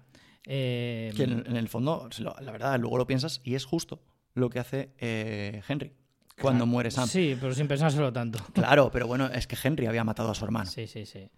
La cuestión es que... Yo llegué a pensar cuando, cuando él hace el comentario de lo de la herida de la cabeza, pensaba que había sido el soldado. Porque tanto en el juego como en la serie, eh, Joel se gira, el soldado suelta la ráfaga o Sí. los disparos y dices, hostia, eh, Hombre, ella si es a- mucho más pequeña y encima está en brazos. El Claro. cuerpo de Joel la está recubriendo. Era más lógico que Joel se hubiera llevado una salva de tres o cuatro balas Mm. que no lo típico, ¿no? Que al final dices, vaya, ha sido justo cuando ha girado, cuando la bala, la única bala. Eso y que se ve que el, el soldado tampoco era el mejor de su promoción en cuanto No, a... desde luego que no. Eh, en cualquier caso, eh, encontramos un poquito la explicación a, a lo, que le, lo que le podía haber llevado al suicidio, eh, pero sí que es cierto que de alguna manera a Eli le sorprende. Le sorprende un poquito que le, que le cuente eso. Creo que en, en parte, claro, aquí Joel lo que pretende es encontrar algún punto de complicidad con Eli en el que le dice, entiendo que ahora mismo pasas por un momento en el que no le encuentres sentido a las cosas, etcétera, y, y un poco por compartir miserias, para que se- de alguna manera ella se sienta segura, por si quiere abrirse a Joel y contarle cómo se siente. Pues claro, evidentemente tú no piensas que Ellie se esté planteando suicidarse en ningún momento, claro que no, Hmm. y mucho menos después de lo que acaba de decir de, hombre, por todo lo que hemos pasado, no vamos a rendirnos ahora. Pero, pero no sé, creo que Joel intenta abrirse ya al 100%. Aquí se abre y es más, es cuando justo en, en- al final de este diálogo, porque ella le dice, ella como está, ahora es- ella es la que tiene la coraza y le dice algo así como, sí, bueno, es que al final como que el tiempo lo cura todo. Y Sí. es cuando él coge y le suelta lo de, eh, bueno, es que esta vez no ha sido el tiempo. Que falta eh, que aparezca Richard Gere por un lateral con smoking y, y un, ramo, de, flores, rosas. claro, Exacto, claro. muy pretty A mí me faltaron violines detrás, pero desde luego es lo más bonito que le puede decir alguien a, a otra persona en el sentido de, mira, esta vez me has curado tú Mm, Sí, pero- la muerte de mi hija. pero O sea, es- es que le está diciendo, eh, he conseguido volver a ser una persona completa, entre comillas, ¿vale? Pero una persona eh, no rota, lo- por así decirlo, gracias a que te tengo a ti. O sea, básicamente le ha dicho eso. Sí, lo único que, bueno, Eli está como si le hubieran dicho, eh, bueno, y para, y para colmo, el Valencia vuelve a bajar. O sea, se queda un poco en plan, ah, sí, a ver, se lo agradece, le dice algo así como, es muy bonito, pero... mm, Ya, pero me- me caes muy bien, pero no como amigo. No es el perfil que buscamos. Exacto. La cuestión es que eh, yo no estoy tan de acuerdo en eso, quiero decirte. Eh, Eli, yo creo que eso sí le llega a la patatita, ¿no? Lo que pasa es que justo la pilla el, el día más atravesado. Esto me lo podías haber dicho en mitad de la nieve cuando íbamos todos jodidos, cabrón. No, me lo dices ahora.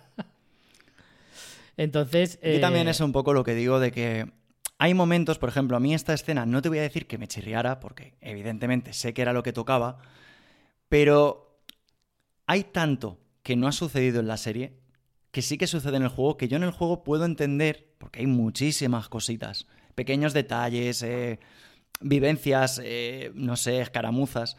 Aquí al final te lo han tenido que compactar todo tanto para en, no sé, Hmm. digamos las 9, 10, pongamos 11 horas de, de- de duración, que claro, te quitan tantos detalles que no te voy a decir que no me lo crea, pero para que haya esa conexión y esa complicidad, a mí me ha faltado un algo, Hombre, un ver, poquito. Sí que a lo mejor está muy comprimido todo, pero bueno, puedes entender el tipo de relación que Sí. tienen. Además, Eli le dice una cosa justo antes de que, de que Joel le responda e- eso tan bonito. Eh, no, bueno, no sé si exactamente en ese punto, pero vamos, recuerdo que ella le dice algo así como no nos podemos rendir ahora y dice, "Y cuando ya esté hecho, nos vamos a Jackson, Sí, sí, sí al que rancho que tú quieras o a Portaventura a pasar o el puente de San, de San José. Le dice o al, al rancho de ovejas o a la luna. Acuérdate que Eli tenía la ilusión de ir a, de ir a la luna. Claro, entonces le dice algo así como, oye, a tope de power. Hmm. ¿Vale? Aquí la, la curiosidad que te comento, que me imagino que no la sabrás, em, que es el último coleccionable del juego, si no me equivoco. Em, hay un momento cuando estás en, con, con el hermano de Joel que te saca... eh, ¿Cómo se llama el hermano de Joel? Tommy. Tommy. Tommy le dice que había ido un momento como a la casa donde estaban ellos viviendo y Mm. había recuperado una cosa. Y recupera una foto que tenía, que salía Joel, mm, aparentemente muy muy joven, con Sara de pequeña. Y Sara estaba eh, como que había ganado una copa de un partido de fútbol. Además, eh, lleva una camiseta de Argentina y se supone que es un guiño a Gustavo Santaolalla, que es el compositor, Compositor de la banda sonora. Mm. Entonces Sí, era como un tributillo. Aquí no hay, no ha habido, más mucha gente decía, "Ay, a ver si ponen lo de la fotografía y tal. No, no ha ocurrido. Ya Sara además no, no se vuelve a hacer más hincapié en ella. Pero bueno, em, aquí es cuando en lugar de eso te meten todo el tema de, de Joel, que eso también es inédito. En, en la serie no se hace, en, la- en el juego, perdón, no se hace referencia de que él... Que intenta suicidarse. Sí, Mm. ni evidentemente, como ya dijimos, en principio él no estaba mal del oído. Pero bueno, tiene todo el sentido de que si te intentas... eh, Claro, pega un tiro en la sien y es, no- es normal que, que el oído se te, te repercuta. Desde luego. La cuestión es que, bueno, poquito después de todas estas conversaciones. Han hecho también, ya aprovecho ya con, con esto de cambios, eh, aquí ellos se ponen otra vez con el tema del libro de los chistes y tal. Aquí lo que ocurre es que ellos en el juego se meten como una. Hay como una última zona de túneles. Que hay, hay ambientillo, hay infectados, eh, hinchados, hay un poquito de todo. Y ahí, bueno, eh, llegan a una parte en la que hay como unas estructuras por donde está pasando también como, digamos, una corriente de agua. Ellos tienen como que cruzar, porque se supone que ya están como muy cerca de las instalaciones donde se supone que están los, los luciérnagas. Y como no, eh, digamos que el tema de los hierros, los andamios por donde pisan, hay que se rompe, se caen. Y hay un momento en el que eh, están como siendo arrastrados por la, vamos, por la corriente de agua, ¿no? Esto al final deriva, que se separen, la vuelvo a encontrar, te ayudo, me ayudas, hasta que llega un punto en el que eh, son arrastrados a, digamos, como a, a una zona de estas de desagüe de agua, de, de líquido, perdón, o de, de un embalse, y hay eh, un momento en el que Joel eh, se reincorpora, ve a Ellie que se ha quedado inconsciente. Se supone de medio estar tragando agua, porque al final os vuelvo a recordar que Ellie no sabe nadar, ¿vale? No, Sí, es verdad, eso en el videojuego también lo, sí, lo sí. dicen. Entonces, claro, ella digamos que ha tragado agua, se ha quedado inconsciente eh, y hay ese momento en el que Joel la, la intenta despertar, ve que no, y en ese momento aparecen dos eh, luciérnagas que me hace mucha gracia porque en el juego hay muchos de ellos que llevan mm, un gorrillo que me recuerda, tío, a la gente esta que va a pescar. Pero, pero no aquí, sino en América, ¿sabes? Ese, el gorrete ese que, que además le falta que, que lleve anzuelos. Sí. Entonces, eh, eso, eso es de visera baja. ¿no? Sí, Joel, Joel se pone a hacerle el RPC, si no me equivoco, Mm. eh, pasando de ellos hasta el culo. eh, ellos le, le dicen en plan, estate quieto, manos arriba, no hace ni caso, culatazo. Y ahí sí que han, han- coincide un poco en la escena, ¿no? En la serie, en cambio, lo que han hecho es que Eli estaba contando las anécdotas, de repente aparecen dos fulanos, que sé que es una palabra que te encanta que diga, tiran una, como una granada de gas, ¿no? Eh, Eli se queda como, como un pollo en el suelo y a Joel también pues le hacen, le hacen un poco lo del culatazo. Te diría que esta me gusta por un lado un poco más, porque también es verdad que cuando en el juego dije, joder, con todo lo que han pasado, y vaya, todo se va a torcer por. Esas bisagras no estaban bien engrasadas. Siempre me ha dado mucho, mucha rabia, tío, que al final es en plan, mira, justo cuando vamos a llegar. Ay, está muy oxidado ese, ese paso a nivel. Sí, desde Pero luego. bueno, en fin. Eh, bueno, entonces por fin se encuentran con los luciérnagas. El, eh, Joel despierta, se encuentra en una habitación como de un hospital o algo así. Sí, está, Eh, está en, está en un hospital. Sí, sí. En un hospital. además. Efectivamente, están en el hospital. Y por fin vemos que se han encontrado con los luciérnagas. Lo, interpretamos enseguida porque vemos a Marlene y Marlene le empieza a explicar, no es que no te conocían. Me hace, que me no hace te- gracia Joel cuando le dicen, eh, por fin estás aquí, y, y abre los ojos como diciendo, hostia, que no me suena el despertador. es ahí, ¿dónde estoy? Súper ¿eh? reventado. Ahora, es que tiene muy mal despertar Sí, Joel, sí, ¿eh? sí. De verdad. Siempre le pasan cosas cuando se duerme la siesta. Eh, bueno, ahí empieza un poco pues ese duelo de, de Bueno, uno de los diálogos quizás más importantes de toda la temporada. Por, por no decirte el que más, casi. Sí, desde luego. En el que Bueno, primero le dice que dónde está Eli, que dónde se le tiene que llevar, y le explica un poco la situación Marlene. Dice, mira, esto es lo que hay. Eh, para sacarle la cura hay que abrirle el cabe- la cabeza. También te digo una cosa, a mí, mm, tanto en el juego como en la serie, o sea, todo el trato que tenían a tomar por el culo. O sea, lo Sí. siento, pero, pero lo peor de todo es que, te lo vuelvo a decir, en, en- en la serie se supone que hay un cargamento de armas, que además Tess acompaña en un momento dado a Marlene para verlo. Sí, Y Tess le dice, tal, bueno, no, va- vamos a montarnos el negociete. claro. Vale, pues aquí es en plan, oye, que la has traído, pues mira, eh, te he separado aquí 10 euritos para la vuelta. Claro. Es en plan, joder. Píllate un taxi. Que, que está claro que ya Joel, ya no quería ni, ni las armas, como había sido en el videojuego, ni mucho menos una triste batería. Que en serio, la verdad, a mí siempre me va a rechinar eso, que el trato fuera por una puta batería. Pero bueno, bueno, por lo que representa, ¿no? Una batería es como que regalarte un coche. Un poquito más o menos. Un poquito Es como ir a la, a la ruleta de la Vale, fortuna pues, y llevarte un Twingo. Ahora nos vamos a la FEUBER y te digo, mira, Richie, toma, tu coche nuevo. Y te dejo en la carretera. Pero bueno, sí, a ver, entendemos, entendemos un poco, pues eso, que eh, lo único es eso. Ya, evidentemente, queda todo eso al margen. Pero, pero bueno, eh, aquí pues Marlene le, le dice de una forma muy breve, la verdad es que tampoco se han dado medias tintas, y es más, a mí siempre mm, me ha chocado el hecho de, chico, después de todo lo que ha hecho, chica, mejor dicho, Mm. déjala que la vea. Porque creo que también. Sí, pero. Sí, Pero. sí. Marlene conoce a Joel. Es más, ahora mismo le está diciendo que es prácticamente un soldado universal porque se ha cruzado medio país y sigue entero. Y ella venía con, con 15 tíos y queda ella sola. Vale, O pero sea, ¿no, crees, ¿no crees que en el no sé si es que se ha cogido a, a la plantilla del Elche para ir desde, desde Boston hasta Salt Lake City. Vale. Eh, y- Vamos- y, son todos unos vamos- matados. vamos a o simplemente eh, Joel eh, es- tiene eso, el, Ah. el, el, el- ¿Cómo decir? Esto del super soldado. Sí, el solo el super soldado. Pero bueno, vamos, vamos a hacer debate. Un momentito, ¿vale? Venga, Muy breve. Vamos. Vamos a imaginar que eh, Marlene accede a lo que le dice Joel. Porque Joel primero le dice, déjame que la vea. Hmm. ¿Vale?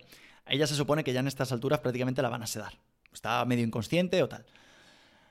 Si hubiera ido y le hubiera dejado verle, ¿Mm? Está claro que para que siga habiendo una historia y luego haya una segunda parte, esto más o menos tiene que salir así. Porque si no se acaba, esto sería un juego de una sola parte, como fue inicialmente, y, y ya está. Ya está, luego. Vale, vamos a imaginar que eh, Joel va a la habitación donde está Ellie y habla con ella. Mm. Si en el fondo, mm, vamos, yo creo que pocas dudas puede haber de que Ellie, aunque hubieran contado con ella, porque además hay un momento en el que le dice, le dice Marlene, no le hemos dicho nada para no asustarla. Ya. ¡Qué lista! Vaya. claro, Qué- incons- inc- ¡Qué buena persona! inconsciente, inconsciente todo es mucho mejor. Exacto. Pero bueno- Eh, el consentimiento, Claro. el consentimiento que hay que firmar en Sí. un hospital, Han cogido- estando inconsciente Han está cogido la, genial. la hoja de, o sea, la manilla de Eli como si fuera este, este Claro. muerto. Este Ya- muerto está muy vivo. Y han dicho, mira, Eli Torres. Tal cual. Además ha sido rollo en plan, firmo con una X. Como Homer. Entonces, ¿qué pasa? Eh, yo estoy convencido de que si a Eli le hubieran preguntado, eh, Eli hubiera dicho que sí. Ya, Estoy es que- convencidísimo. Vale, eh, déjame Pero- que te interrumpa un momento. Es que si eso fuera así, eso es lo que Joel quiere evitar. Claro. Pero, ¿Entiendes? ¿qué Porque es lo que trata de evitar cuando la escena de la jirafa? Porque le dice, aunque no sepa lo que va a pasar, le dice, oye, Sí. Que aquí también no voy a decir que entren que yo creo que Joel se lo. Porque yo creo que Joel no se lo esperaba, porque si no ya se hubiera Claro inventado que cualquier mierda Es para que no la hubiera llevado hasta ahí. Claro, claro. Pero él lo que de alguna forma dice, ostras, a ver si por llevármela con los luciérnagas la voy a perder. Por eso él internamente lo que está ya es en plan. "Mm, yo creo que esto ya no es buena idea. Sí. Entonces, llegado a este punto, si Marlene le hubiera dejado, yo creo que evidentemente la cosa hubiera saltado de una forma similar, pero no es lo mismo que Ellie esté despierta que que no. O sea, que también hay que ver un poquito, Por supuesto que no es lo mismo. también hay que ver un poco eh, la perspectiva de Joel, porque evidentemente, y ahora conforme lo veamos, lo han hecho bastante más crudo que algunas cosas que el videojuego, em, te da bastante que pensar. Al final Marlene, que aquí está haciendo de villana, al menos en este Sí. tramo, porque al final va a ser ella la encargada de eh, ejecutar A ver, a Ellie. villana.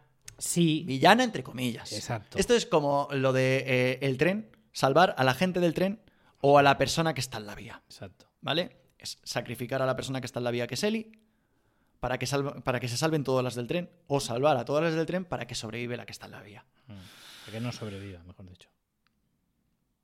Sí, no sé si lo he dicho. Pero bueno, Sí, bueno, no- se ha entendido. nos hemos entendido. Se ha entendido. A ver, aquí hay varias puntualizaciones. Eh, evidentemente que es diferente que Eli esté despierta o no. En primer lugar, te arriesgas a que te diga, oye, que sí, que Le no viene- pasa nada. Le viene muy bien tanto al juego como a la trama que Ellie se haya quedado inconsciente. Hombre, claro. Y evidentemente- Bueno, no se ha quedado inconsciente. La han dejado inconsciente. En, sí, en, el- en la serie sí, pero en, en el juego no. En el Ah, juego bueno. se queda inconsciente por lo- porque traga agua, sí. digamos que se medio ahoga. Aquí, Aquí, aquí la han dejado la inconsciente. han dejado inconsciente porque refiero- no. La patrulla, eso sí que es igual en ambos, que no la conocían, no Mm. sabían quiénes eran y a modo preventivo los, los dejan fuera de combate. Ante Pero- la duda, un culatazo siempre viene bien.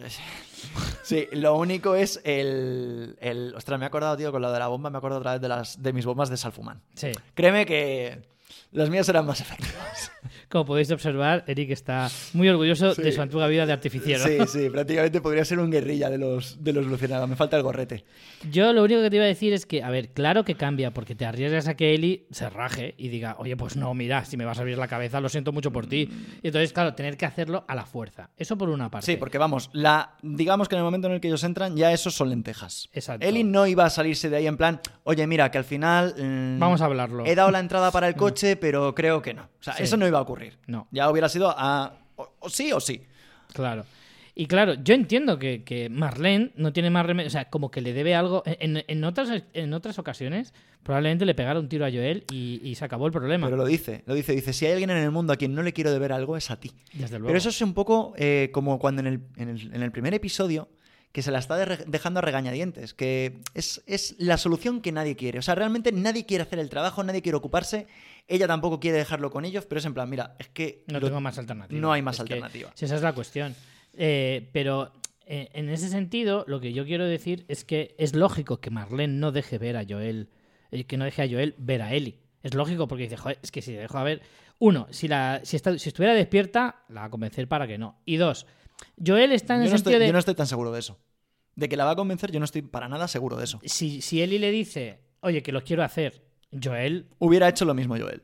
De otra manera, pero hubiera hecho lo mismo. claro, pues a lo mejor la hubiera obligado a irse. O sea, al final lo que ha hecho ha sido No, lo hubiera obligado a irse. ha engañado a Ellie sabiendo. Es que de hecho, Bueno, por, adelantes, por lo no- que hablan después, da la sensación de que a lo mejor Ellie habría aceptado. No, no, no, por lo que hablan después y por lo que hablan antes. O sea, yo te digo, a ver, evidentemente no hay, no sucede eso en el videojuego ni nada. Pero yo te digo que por los comentarios, por cosas que tú todavía no sabes, Mm. porque hay cosas donde no quiero pisar, ¿vale? Pero hay muchas cosas que todavía no sabes y, y- y es que era un sí rotundo por parte de Eli porque lo que tú has dicho antes. Sí, no, o sí sea, estaba claro. esto tenía que ser para esto. Estaba que evidentemente claro. Eli no contaba con que fuera a perder la vida en el proceso, no. Pero si a Eli le hubieran preguntado, absolutamente sí. Claro, si de hecho eso tiene más sentido, entonces la reacción de Joel. Porque Joel, si conoce a Ellie, sabe que Ellie a lo mejor va a decir que sí. Entonces, Mm. por eso, primero, le miente en todo y segundo, arma la que arma. Hmm.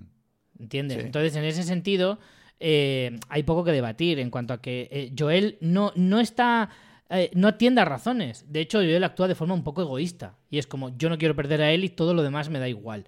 Me da igual toda la gente que muere, me da igual la opinión de Ellie y me da igual salvar al mundo. Yo lo que no quiero es volver a pasar por el, el- el- el desgarrador y, y- y terrible sentimiento de perder a una hija, que es como ve ahora mismo a Ellie. Entonces, ya pasé por eso, no quiero repetir eso, no lo voy a volver a pasar. Sí, sí, está claro que evidentemente lo Entonces, último si me tengo que cargar perder- a 18 personas eh, eh, entre las 10 y las 10 y media de la mañana, mm, no me va a La importar. verdad es que me he puesto a contar a todos los que mata. ¿Sí? Eh, me han salido, a ver, sí que hay un momento de hay un par de planos que no Mm. termina de quedar claro porque de repente ves a tres en el suelo, pero yo he contado como 15. Pues fíjate. Puede ser que hayan sido unos cuantos más. La verdad es que esa parte del juego te hinchas. Es un poco codo. 15 antes de que empieces a ver y ganar. Es decir, antes de las 2 de la tarde. Digo, ¿qué dices? De saber y ganar.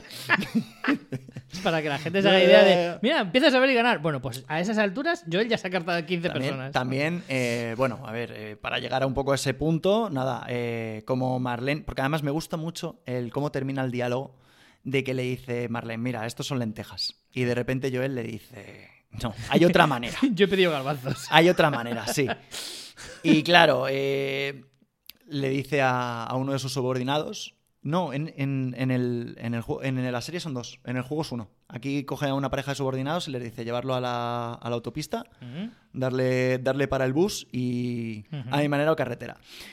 Em, Le da la navaja. La navaja Le da de la navaja. Ojo al detalle. Y a mí, otra cosa que siempre me, me choca, tío, cuando hay estos momentos de, de Rambo, tío, yo, si estuviera en su pellejo, él primero mata a uno, ¿vale? O sea, le rompe la nariz, dispara al, al segundo y luego ya eh, dispara al, al primero que le había mata al primero, sí. Solamente coge un, un fusil de asalto. Mira, a mí me pasa esto. Vamos. Escucha. No pillo- puedo ni andar de cómo voy de Exacto, cargado. El fusil mío. Hmm. O sea, el del primer soldado. El del segundo. Me pillo la típica eh, pipa para, Para la, la muslera. pierna, Exacto. sí. Cuatro cuchillos. O sea, todo. Iría. Un matamoscas. Exacto. Sería como Leslie, eh, Leslie Nielsen eh, en, en- Mira, no, en una mejor. peli de las suyas. Terminaría como Joey cuando se pone toda la ropa de Chandler. que no podría ni moverme. Un chaleco, un chaleco antibalas. ¿Por qué no tres? Claro. Escucha, eh, serías como un expendedor de, de- de armas y ballestas. Pero bueno, sí que es verdad, sí que es verdad que luego conforme él va disparando, va cambiando de armas, Sí. llega a usar la navaja de Eli. Pero yo estoy de acuerdo rifle. contigo que yo también, eh, cuando pasan estas cosas, lo que pienso es, coño, lleva por lo menos dos, tres armas. Sí. No te puedes ver, quedar vendido. También es verdad, también es verdad que ya te digo que a lo mejor si te pones a llevar, que si Sí, te quita movilidad. te quita mucha movilidad y tal, puede ser hasta igual contraproducente. No, pero que menos que un rifle Dos, y una pistola o dos pistolas como mínimo. Hmm. Mínimo, ¿eh? Yo soy más de dos rifles, si puede ser, y un arma de mano. Para. Sí. primero tirar, porque evidentemente te estás encontrando en sitios de pasillos muy largos, es un Sí. hospital, para tener un arma de, de largo alcance y luego ya si la cosa se pone en plan, eh, digamos, mostrador, papelera, poder Sí. hacerte unos disparos como Fran Drevin en, Pañum, en, agárralo, pañum. en agárralo como puedas. Sí. Que parece que hay una distancia y están pegados.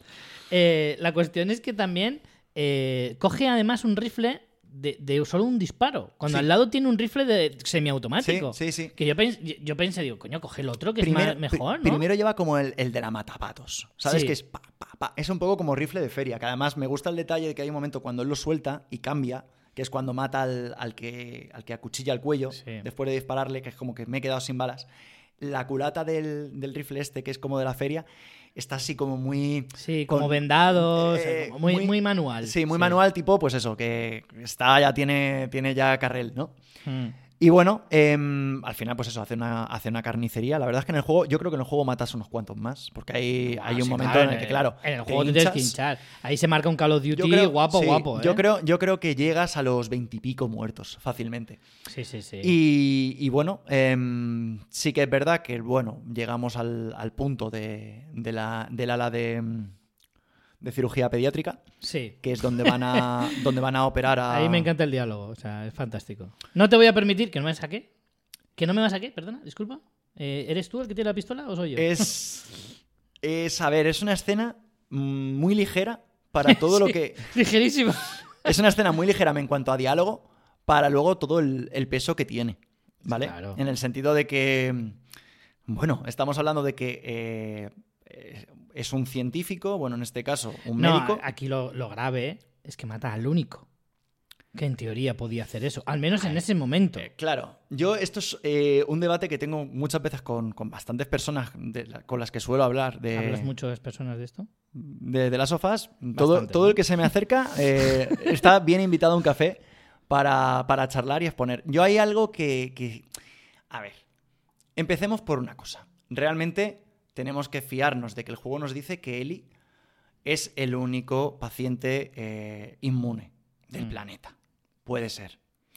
Aquí nos han puesto que, entre comillas, tampoco sería algo tan, tan sumamente ultra improbable que hubiera otro, más que nada por la cantidad de gente que queda en el mundo, que sí que es verdad que hay... Hombre, no queda tanta, ¿eh? Se Bueno, supone que ha muerto muchísima sí, gente. pero tampoco esto es eh, una aldea, quiero, quiero decir. No Ya, queda tanta, Han pasado 20 años, probablemente muera más gente de la que nace. seguramente, pero aún así, ya te digo, mira que la especie humana ha, ha progresado y, y se ha extendido por el planeta. Pero bueno, vamos a imaginar que sí. Vamos a imaginar que Eli es la, es la única. Es, Mm. es la única inmune.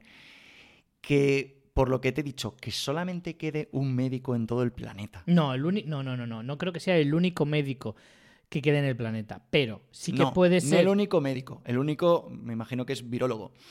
Virólogo Bueno. o mm, especialista en. Especialista, dig- digamos especialista. No creo que sea el único. Ahora, de los que queden, que tampoco creo que sean muchísimos, Mm. eh, que estén estudiando esto en concreto y que estén dispuestos a hacerlo y además que tengan realmente a un paciente como es Eli. Sí, no bueno, hay si más, solo hay así, uno. Evidentemente, claro, es la persona que está en el mismo hospital que ella. Claro. Pero bueno, yo sigo diciendo, porque además es que te hago todo este comentario por eh, la escena final con, con Marlene. Pero Mm. bueno, vamos a, por ir, por ir un poco en orden. Sí, te- bueno, terminar la escena de- de- del, del quirófano en el que, bueno, el médico, le, cuando Joel se mete en plan, oye, ¿qué coño haces? El yo médico pensé que ya el- llegado a este punto, Joel hasta se iba a cepillar a las eh, enfermeras. En que el no, tenían culpa de nada. En el juego te lo permite el juego. O sea, en el juego, es más, aquí quiero hacer un pequeño inciso porque hoy estaba viendo todas las variables de esa escena, que tiene unas cuantas. Cuando tú entras al quirófano, es igual, en el sentido de que hay, eh, está el, el- el médico, ¿vale? El, el cirujano, y creo que es un enfermero y una enfermera. En el momento en el que entras, el cirujano te dice, ¿qué haces? No voy a dejar que te la lleves. Y te apunta con el bisturí. Mm, Vale, si te quedas quieto, suerte. si te quedas quieto, hay una, entra una cinemática, no sé si es como al minuto, de te vienen dos luciérnagas con sus gorros de pescar y te acribillan por la espalda. Mm.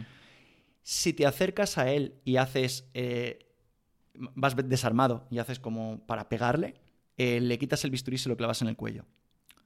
Si no, lo normal es dispararle y, bueno, la, digamos que la muerte oficial es un disparo en la cabeza al- a, este, a este cirujano, ¿no? Puedes, si quieres matar, o sea, el juego te permite matar a los enfermeros o no.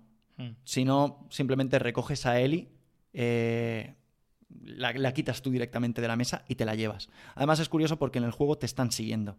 Ahí entra una pequeña cinemática y se ven como unas linternas del fondo, como que hay luciérnagas que han oído los disparos y todo. Que por cierto, a mí me hace mucha gracia que fíjate un hospital vacío y la que estás montando. Que eso sí que es, señor Pyrotechnic, pot comenzar la mascleta. Y están en, en- Vamos, están operando en plan. Eh, eh, ¿Qué está pasando? ¿Quién eres tú? Es en plan. Claro. A ver, ¿qué, qué pensabais? ¿Que estaban tirando bombetas los niños en el suelo? Sí.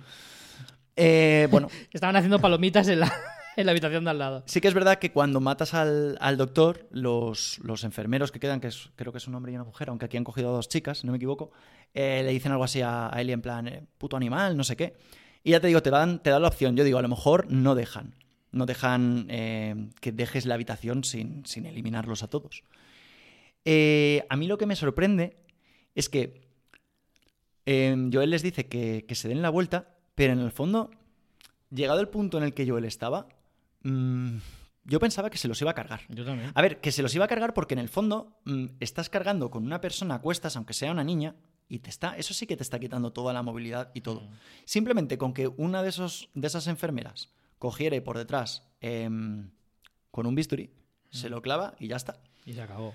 Es más, eh, una de las enfermeras es eh, una chica que pone la voz a un personaje del 2. Que También lo vi que Neil Druckmann subió la foto, salía la, la enfermera quitándose la, la mascarilla y se veía. Lo que pasa es que de eso ya habrá que hablar en, en otro momento.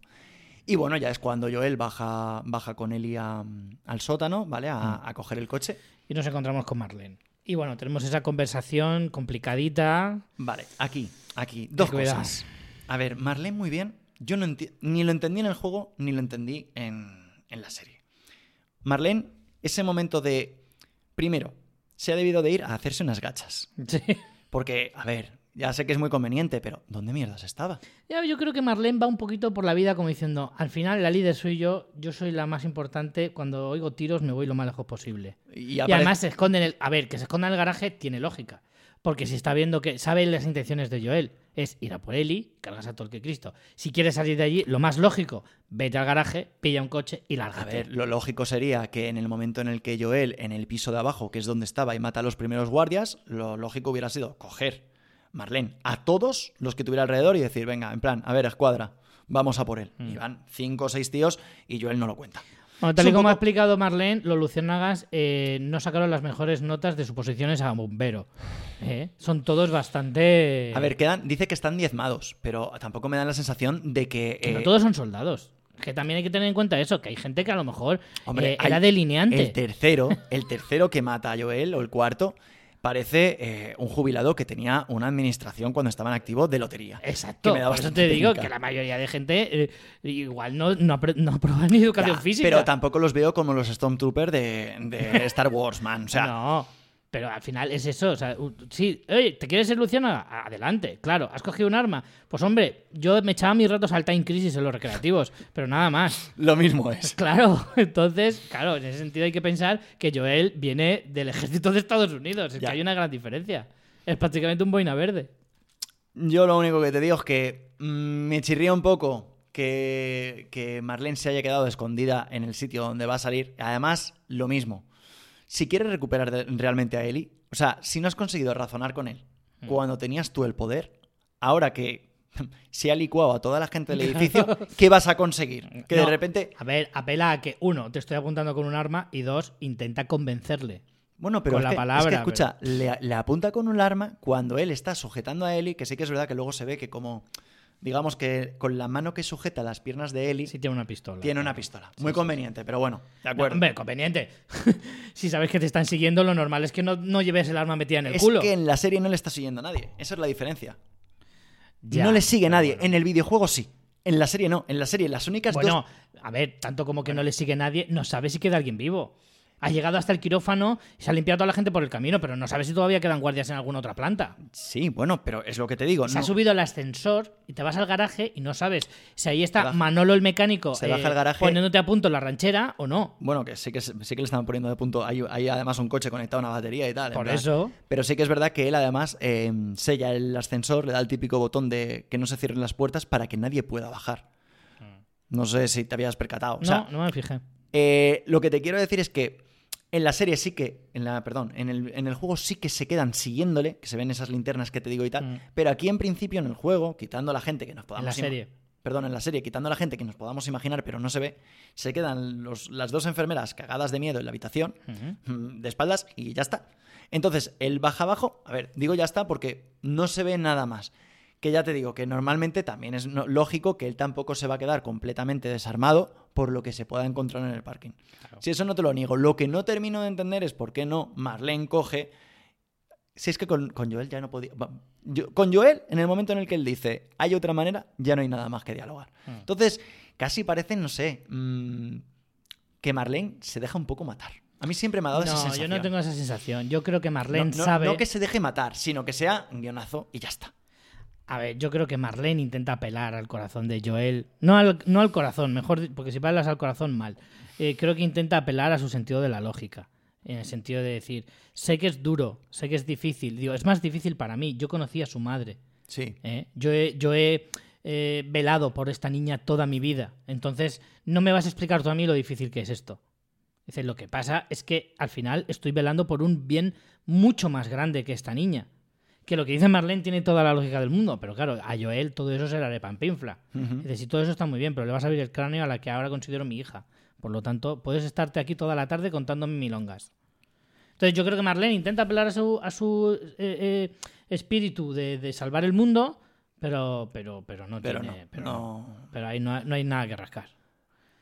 Bueno, y nos queda el último diálogo entre él y, y- y Joel. Joel explica un poco eh, Bueno, está ese la momento- película. Ese momento en el coche. Claro, antes está del la- último diálogo. El lado de que le dice, pues mira, pasó esto y lo otro y no sé qué. Ahí Eli no es idiota.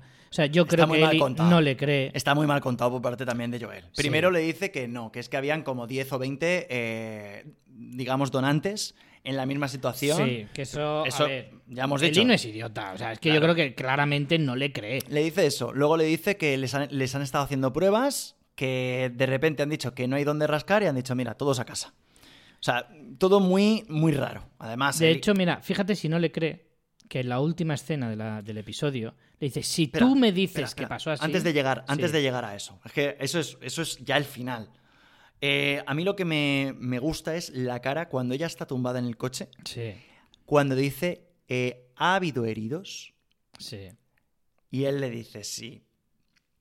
Y luego le dice, ¿Marlene está bien? Fíjate, o sea, cuando le dice si Marlene está bien y Joel no contesta, la cara de Eli es en plan, ¿qué has hecho? Sí, tal cual, literal, tal cual. literal, o sea, creo que es además de la de ese trocito de conversación es que además Joel está un poco como mirándola por, por el retrovisor, haciéndose así como un poco el loco. No, aparte es que Joel es cierto que lo cuenta fatal. Lo cuenta fatal. por- porque es como, chico, yo si estoy contando eso, eh, no parece que estoy leyendo, lo, eh, yo qué sé, eh, si me ha tocado algo en la quiniela y resulta que he fallado todas. sí. además, que hace un poco como. Es, no, mira, que es que hemos llegado. Tú estabas inconsciente. Pero es que resulta que habían como 10 donantes. Y de repente, oye, llevas ropa de que te han operado, pero no te han operado. Te han puesto una anestesia.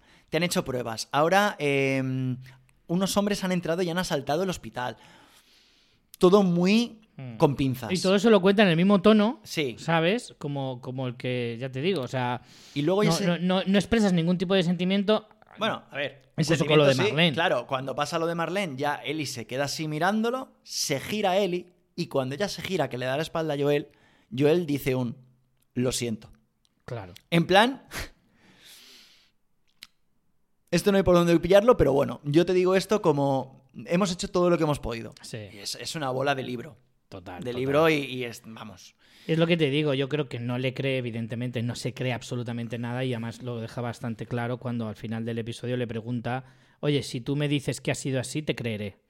Bueno, vamos a ese. Entonces, te, hago a una ese conf- te diálogo. hago un confianza Claro. ciega, pero realmente sé que la has liado parda.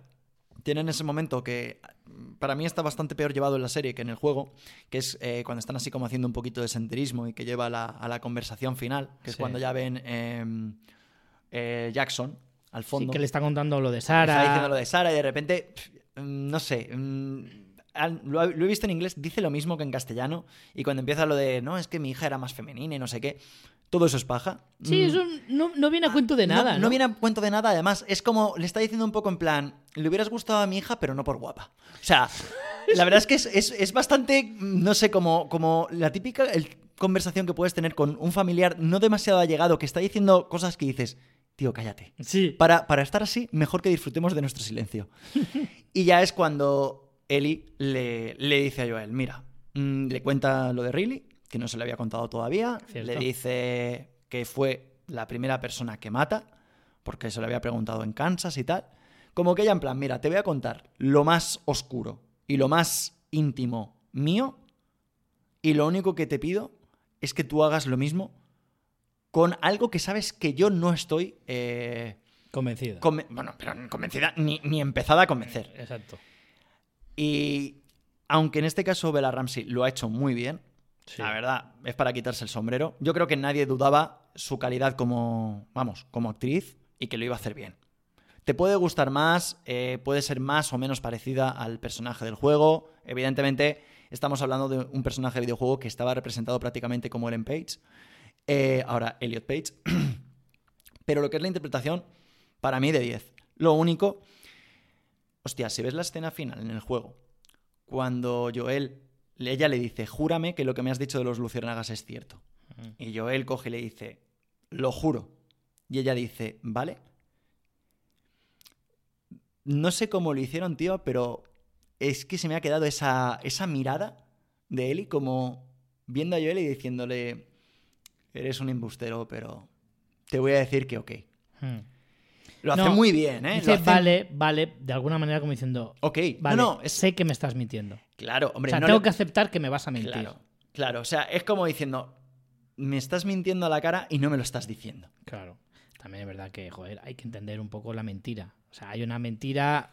Hay mentiras y mentiras. Y esa es una mentira muy gorda que no se puede desvelar Yo así creo, yo creo, yo creo que Eli, eh, como has dicho tú antes, y los dos lo sabemos, es una persona muy inteligente. Eh, a ver, Joel lo que pasa es que tiene miedo a la reacción de Eli. Joel ahora es el que, tiene, el que tiene miedo de quedarse, en este caso también, solo. ¿Por Sí. qué? Porque si Eli sabe lo que Joel ha hecho, lo va a repudiar y lo va a despreciar. Entonces, claro, Joel se ha montado esta película para cubrirse las espaldas. Encima, mira, qué casualidad. En, en el juego no dice que, que han asaltado el hospital. En- vamos, al menos creo recordar que no. Simplemente que como que lo han dejado atrás y, y ya está. A ver, es que aquí pasa una cosa, y es que hasta ahora sabíamos que Joel había hecho cosas terribles, porque las ha verbalizado. Algunas las hemos visto, pero a, a poca escala. Hombre, la de- la Ahora de- se acaba de, de reventar a 15 tíos, entre ellos Marlene. Y acuérdate de, ya no solamente que te iba a volver a recordar a cuando hace el interrogatorio en el episodio anterior, con lo del mapa, Sí. que mata al segundo a sangre Claro. fría, acuérdate de cuando estaba matando, creo que es al tercer, no, al, creo que es el cuarto. El cuarto que mata en el hospital se ha desarmado, se arrodilla, Está pidiendo sí, clemencia. sí, sí. A ver, hasta un punto puedo entender que te lo cargues porque primero, no tiene tiempo para amordazarlo ni para atarlo. También es verdad que Joel mm, lo dice, dice, no tengo tiempo para esto. O sea, Mm. va a cuchillo, nunca mejor dicho. Y también no te puedes dejar a alguien desarmado por mucho que esté rindiéndose, Mm. porque además en el juego pasa. Eh, si dejas a alguien vivo, te puede venir luego y, Claro, y claro. Entonces, claro, por muy monstruoso que sea, si quieres conseguir el fin, que es llevarte a Eli, tienes que, tienes que pasarlos a todos por la quilla, que es lo que hace. Claro. Entonces la cuestión es que, mm, que lo que le dice es... eh, o sea, la, la película que le monta es porque ahora, si te digo la verdad, vas a ver esas barbaridades que yo fui capaz de hacer in situ. O sea, es decir, ahora las vas a vivir. Antes yo te podía decir, sí, hice cosas terribles en el pasado, y siempre lo puedes decir en un tono como diciendo, ahora me arrepiento, ¿vale? Y no, no quiero ser más así, pero ahora lo ha vuelto a hacer.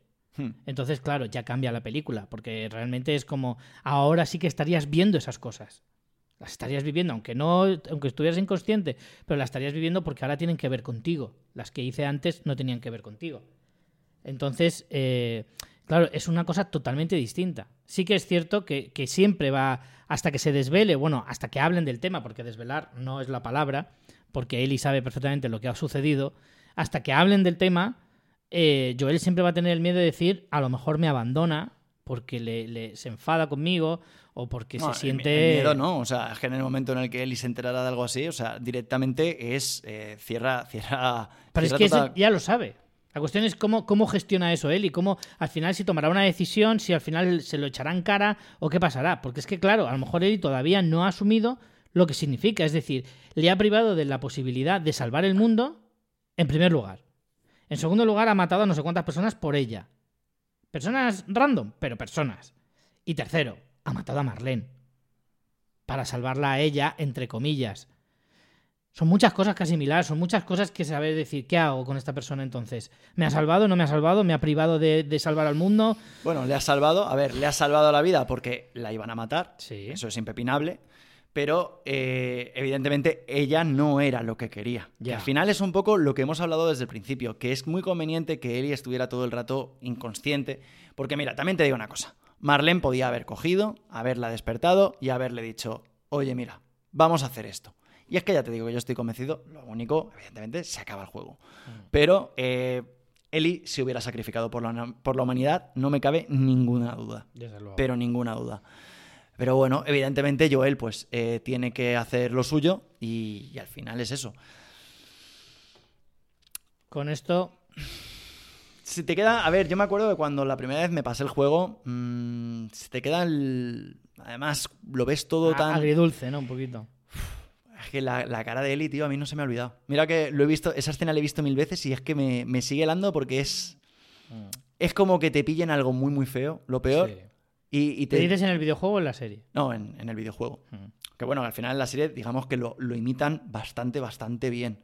Pero ya te digo, o sea, Es tremendo. es tremendo. es No me esperaba, la verdad, un final así eh, de temporada, también te lo Mm. digo. No me lo esperaba así. Además, ya te digo lo que te he dicho al principio, me parece un final abrupto que te deja ahí un poquito como en una conversación a medias. Me parece un poco raro un final así, pero bueno. Eh, ¿En el videojuego acaba así también? Literal. Mismo plano, todo igual. Hostia. Eso, o sea, digamos, quitando que han añadido la conversación esta chorre y cutre que no viene a nada de lo de la hija, de que le hubieras gustado pero no eres guapa. Quitando eso, todo lo demás eh, es, es literal. Y ya te digo, por ese lado, la verdad es que no tengo queja. Hmm. Por ese lado. Bueno, pues con esto termina la temporada eh, y nos deja un poquito con esas ganas de, de más, probablemente. Y, y nada, eh, bueno, para despedir este último episodio, queríamos leer algunos com- comentarios.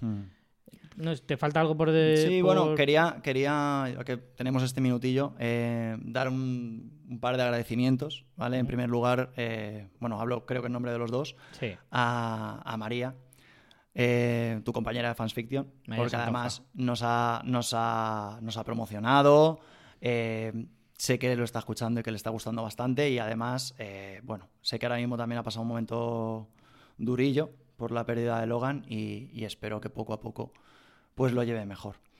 Luego también a, a Víctor Molero, que es seguidor vuestro desde el principio de Fans Fiction. sí, es verdad. Y creo que, no sé, eh, como te seguí a ti, se enteró de, por cuando lo publicaste en Twitter o algo, se enteró del podcast y, y nos ha escrito un par de veces, e incluso por privado, y siempre nos escucha. Y, y bueno, a Carlitos eh, también, eh, que nos está escuchando desde Francia. Y es amigo nuestro de, de la infancia y me, me dice, tío, nos encanta el podcast. Y bueno, pues nada, muchas gracias a los tres y evidentemente al resto que nos escucháis. Hmm. Yo también quiero mencionar a mi primo. Claro, estamos hablando de gente allegada nuestra porque, joder, nos hace ilusión eh, que nos escuchen también gente que, que nos conoce. Por supuesto, la gente que no nos conoce también, i- indudablemente. Pero bueno, yo le mando un saludo a mi primo Nacho y, y a su novia María, Saludo Nacho y María también. ¿m? que también me han escrito esta semana y, y son cosas que, hombre, a uno le hacen mucha ilusión. Vamos a, vamos a leer algunos comentarios también de vosotros que no sois primos ni amigos, pero bueno, sois gente importante también. Amigos en la distancia. Amigos a distancia. Algunos incluso también son amigos, ¿eh? Cuidado. Pero bueno. Eh, lee tú el primero si quieres. A mí eh, el de Kiki ha sido, ha sido brutal. Enorme chicos, empecé a escucharos el podcast a medida que iba viendo la serie para empaparme un poco más del lore, eh, ya que no he jugado al videojuego y lo he disfrutado muchísimo. Me río un montón con vosotros, me parecéis geniales, frescos y con una gran complicidad. Parece que le paguen ¿eh? a este chico por decir tantas cosas buenas de nosotros. Comentario subvencionado. Eh, sois muy rápidos con las coñas, eh, me va esa corrección política que os caracteriza y se nota que os conocéis desde hace tiempo. Incluso se nota esa, tens- esa tensión sexual entre vosotros que espero resolváis pronto. Este es otro No que por le falta gusta- de ganas de Eric, Le así. gusta, sí, sí, sobre todo mías. Ahora esperar que subáis el último. El último para ver el final de la serie y escuchar vuestro episodio, lamentando que vayamos a terminar por este año. Un abrazo, jóvenes. Eh, de un pelirrojo, esta la verdad es que es una Atención. sorpresa. Atención, Porque el, el girito final. El, sí, no me lo esperaba porque en, en- en el avatar no se le ve casi la cara, o sea, todo el pelo y tal. eh, Claro, lo ha metido quiere- muy bien. quiere ocultar su Claro, identidad. sí, para que no vayan a por él. De un pelirrojo que también, eh, que también piensa que somos lo peor, aunque afortunadamente para mí esto es lo mejor. Estoy bastante lejos de Murcia. Bueno. O sea, eso, es- te da una de cal y una de arena. Es Red Dead Redemption. o sea, la redención del, del pelirrojo. Porque vamos, increíble. Vale, te leo yo algunos más. Eh, Bolsi Carlitos. dice Este, este es. Carlitos. Este es nuestro amigo El, Carlitos. el mencionado Carlitos. Aguel nos dice a Juanfri que vais. Entiendo que Juanfrey será algún zanahorio. Tiene No, que ser algo así, Es profesor de matemáticas. Pero también nos metimos con los profesores de matemáticas. Teníamos, teníamos para todo, sí, sí, sí. Pero que es un amigo tuyo. Sí, sí, es amigo. Ah, vale, vale. Eh, y luego tenemos a Cohagen, que dice... Este chico además nos ha hecho ya dos o tres comentarios bastante buenos Sí. relacionados con la serie y explicando cosas. Correcto. Creo que es, me lo sé casi de memoria porque lo, lo leí y me llamó la atención. Él dice que hay un momento dado que te acercas a una de las casas en el episodio 8 y se oyen llantos, como de niños. Eh, sí, mira, sí, además lo, lo, Lo lo comenta en el, en el de abajo, es que ha mandado dos, dos mensajes. Yo sí que es verdad que creo que cuando lo jugué oí gritos, pero no me... A ver, o al menos no tengo el recuerdo de, de oír como... o que me parecieran llantos de niños. Mm. Puede ser, ya te digo. A mí es que siempre pensé que, que David mentía con, con el tema de, No, pero de que hubieran mujeres y niños. Dice algo así como que también hay como niños figurantes. ¿Sabes? Como que están ahí, que los niños están en el pueblo, por ahí, que no interactúas con Mm. No ellos, llega- pero que yo, están por ahí. vamos, que yo recuerde no se ve en ningún momento niños en, en la parte de... Bueno, en la parte de... De Crystal... De Silver Lake, iba a decir Crystal Lake, que es el de Viernes 13. Eh, pero Bueno, vamos. Déjame que lea los dos mensajes de Cohagen que nos manda. Por cierto, pedazo de nombre, Cohagen, me encanta. Eh, lo gore de la situación es que la niña eh, que se lleva la hostia. Bueno, espera, voy a leer primero el anterior. A ver, ¿cuál iba antes? Vale, este. Voy a leer el primero y luego el que mando después. Genial serie para podcast, eh, para un podcast genial. Richie y compañía. En el juego sí hay niños donde David, eh, cuando escapas con Ellie de ser cortada en pedacitos y vas por el poblado, si pasas muy cerca de la casa que hay grande, eh, se escuchan lloros de niños mientras suenan las campanas. Lo de las de campanas sí que me acuerdo, pero... Antes de llegar al Foster Hollywood, eh, un saludo. Hmm. Lo de las campanas sí que me acuerdo porque está, es como para dar la alarma. Mm. Que ahí además tú tienes también tu trocito de combate con Joel y tal. Pero ya te digo, no, no recuerdo lo de los llantos de los niños. Podría ser, ¿eh? Mm. También te digo que no lo, lo tengo bastante en el tiempo. El segundo mensaje que mandaba era lo gore de la situación es que la niña que se lleva la hostia está comiendo trozos de su padre. Eso no habíamos caído. Mm, Bueno, a ver, eh, no sabíamos, claro, no sabíamos porque ahí es cuando le dicen, ¿esto qué es? Y le dice venado o ciervo. Ya, pero pone cara de circunstancias. Sí, bueno, pone de Y es cara... que el ciervo que, que- que llega después lleva justo cuando la comida ya está hecha. Sí. se, que entiende que ahí se hay, entiende pa- que, bueno, hay padre a la también- brasa. También, piensa que puede ser de los otros dos cuerpos que habían en, Sí, bueno. en el este. La cuestión es que había ración de, de Pepe. O, Sí. de, o de Pepa. Había eh, estofado de, de papaito. Eh, bueno, terminaba el mensaje diciendo, joder, hasta muerto sirve a su hija. Lo cual está muy buen detalle. Y el último mensaje que tenemos es de Yokaop, que dice, me encanta vuestro podcast. La pena es que me enteré muy tarde, cuando escuché el Fans Fiction. Eh, muchas gracias a todos por vuestros comentarios, por vuestros me gustas, por vuestras escuchas. Eh, estamos muy contentos, tengo que decir, muy contentos por la acogida que ha tenido el podcast, porque sinceramente, y lo digo totalmente en serio, teníamos cero pretensiones con este podcast. Lo único que queríamos era disfrutar de la serie y hacer un podcast juntos, Eric y yo. Y tenemos que decir que estamos, ya te digo, muy, muy felices y muy contentos de la acogida, de lo bien que, que- que está. eh, Funcionando, ¿no? Porque- Sí, está funcionando, la gente le está gustando, o al menos la sensación que tenemos es esa. Como decía antes, eh, nos queda un último eh, programa que haremos la semana que viene para hacer un pequeño balance de lo que ha sido toda la temporada. Y, y nada, mm, yo casi que lo dejamos aquí, que al final el episodio más corto de la serie nos ha llevado a hacer el programa más, Más largo. Sí, pero bueno, yo era algo que, que veía venir porque al final también. Yo pensé que tiene- no nos lo íbamos a ventilar en menos de una tiene, hora, ¿eh? tiene mucho tiene mucho trasfondo en el episodio en el sentido de por, por todo lo que la decisión de, de Joel La decisión de Sofía. la decisión de Sophie sí así que nada por mi parte lo mismo la verdad es que ha sido ha sido un placer no no pensaba que, que nos fuera a, a gustar tanto no no gustar sino que lo fuéramos a disfrutar quizás tanto de lo cual a ver yo la verdad es que estoy bastante bastante contento y satisfecho y encima si vemos que vosotros también os lo habéis pasado bien pues qué más se puede pedir no Efectivamente. Vale, pues no vamos a alargarlo más a dilatarnos más, así que vamos a dejarlo aquí. La semana que viene eh, volveremos para dar el cierre a esta primera temporada de The Last of Us, que la verdad es que ha sido espectacular. De eso no tenemos ninguna duda. Eric, Richie un placer Hasta como la siempre. próxima. hasta luego chao.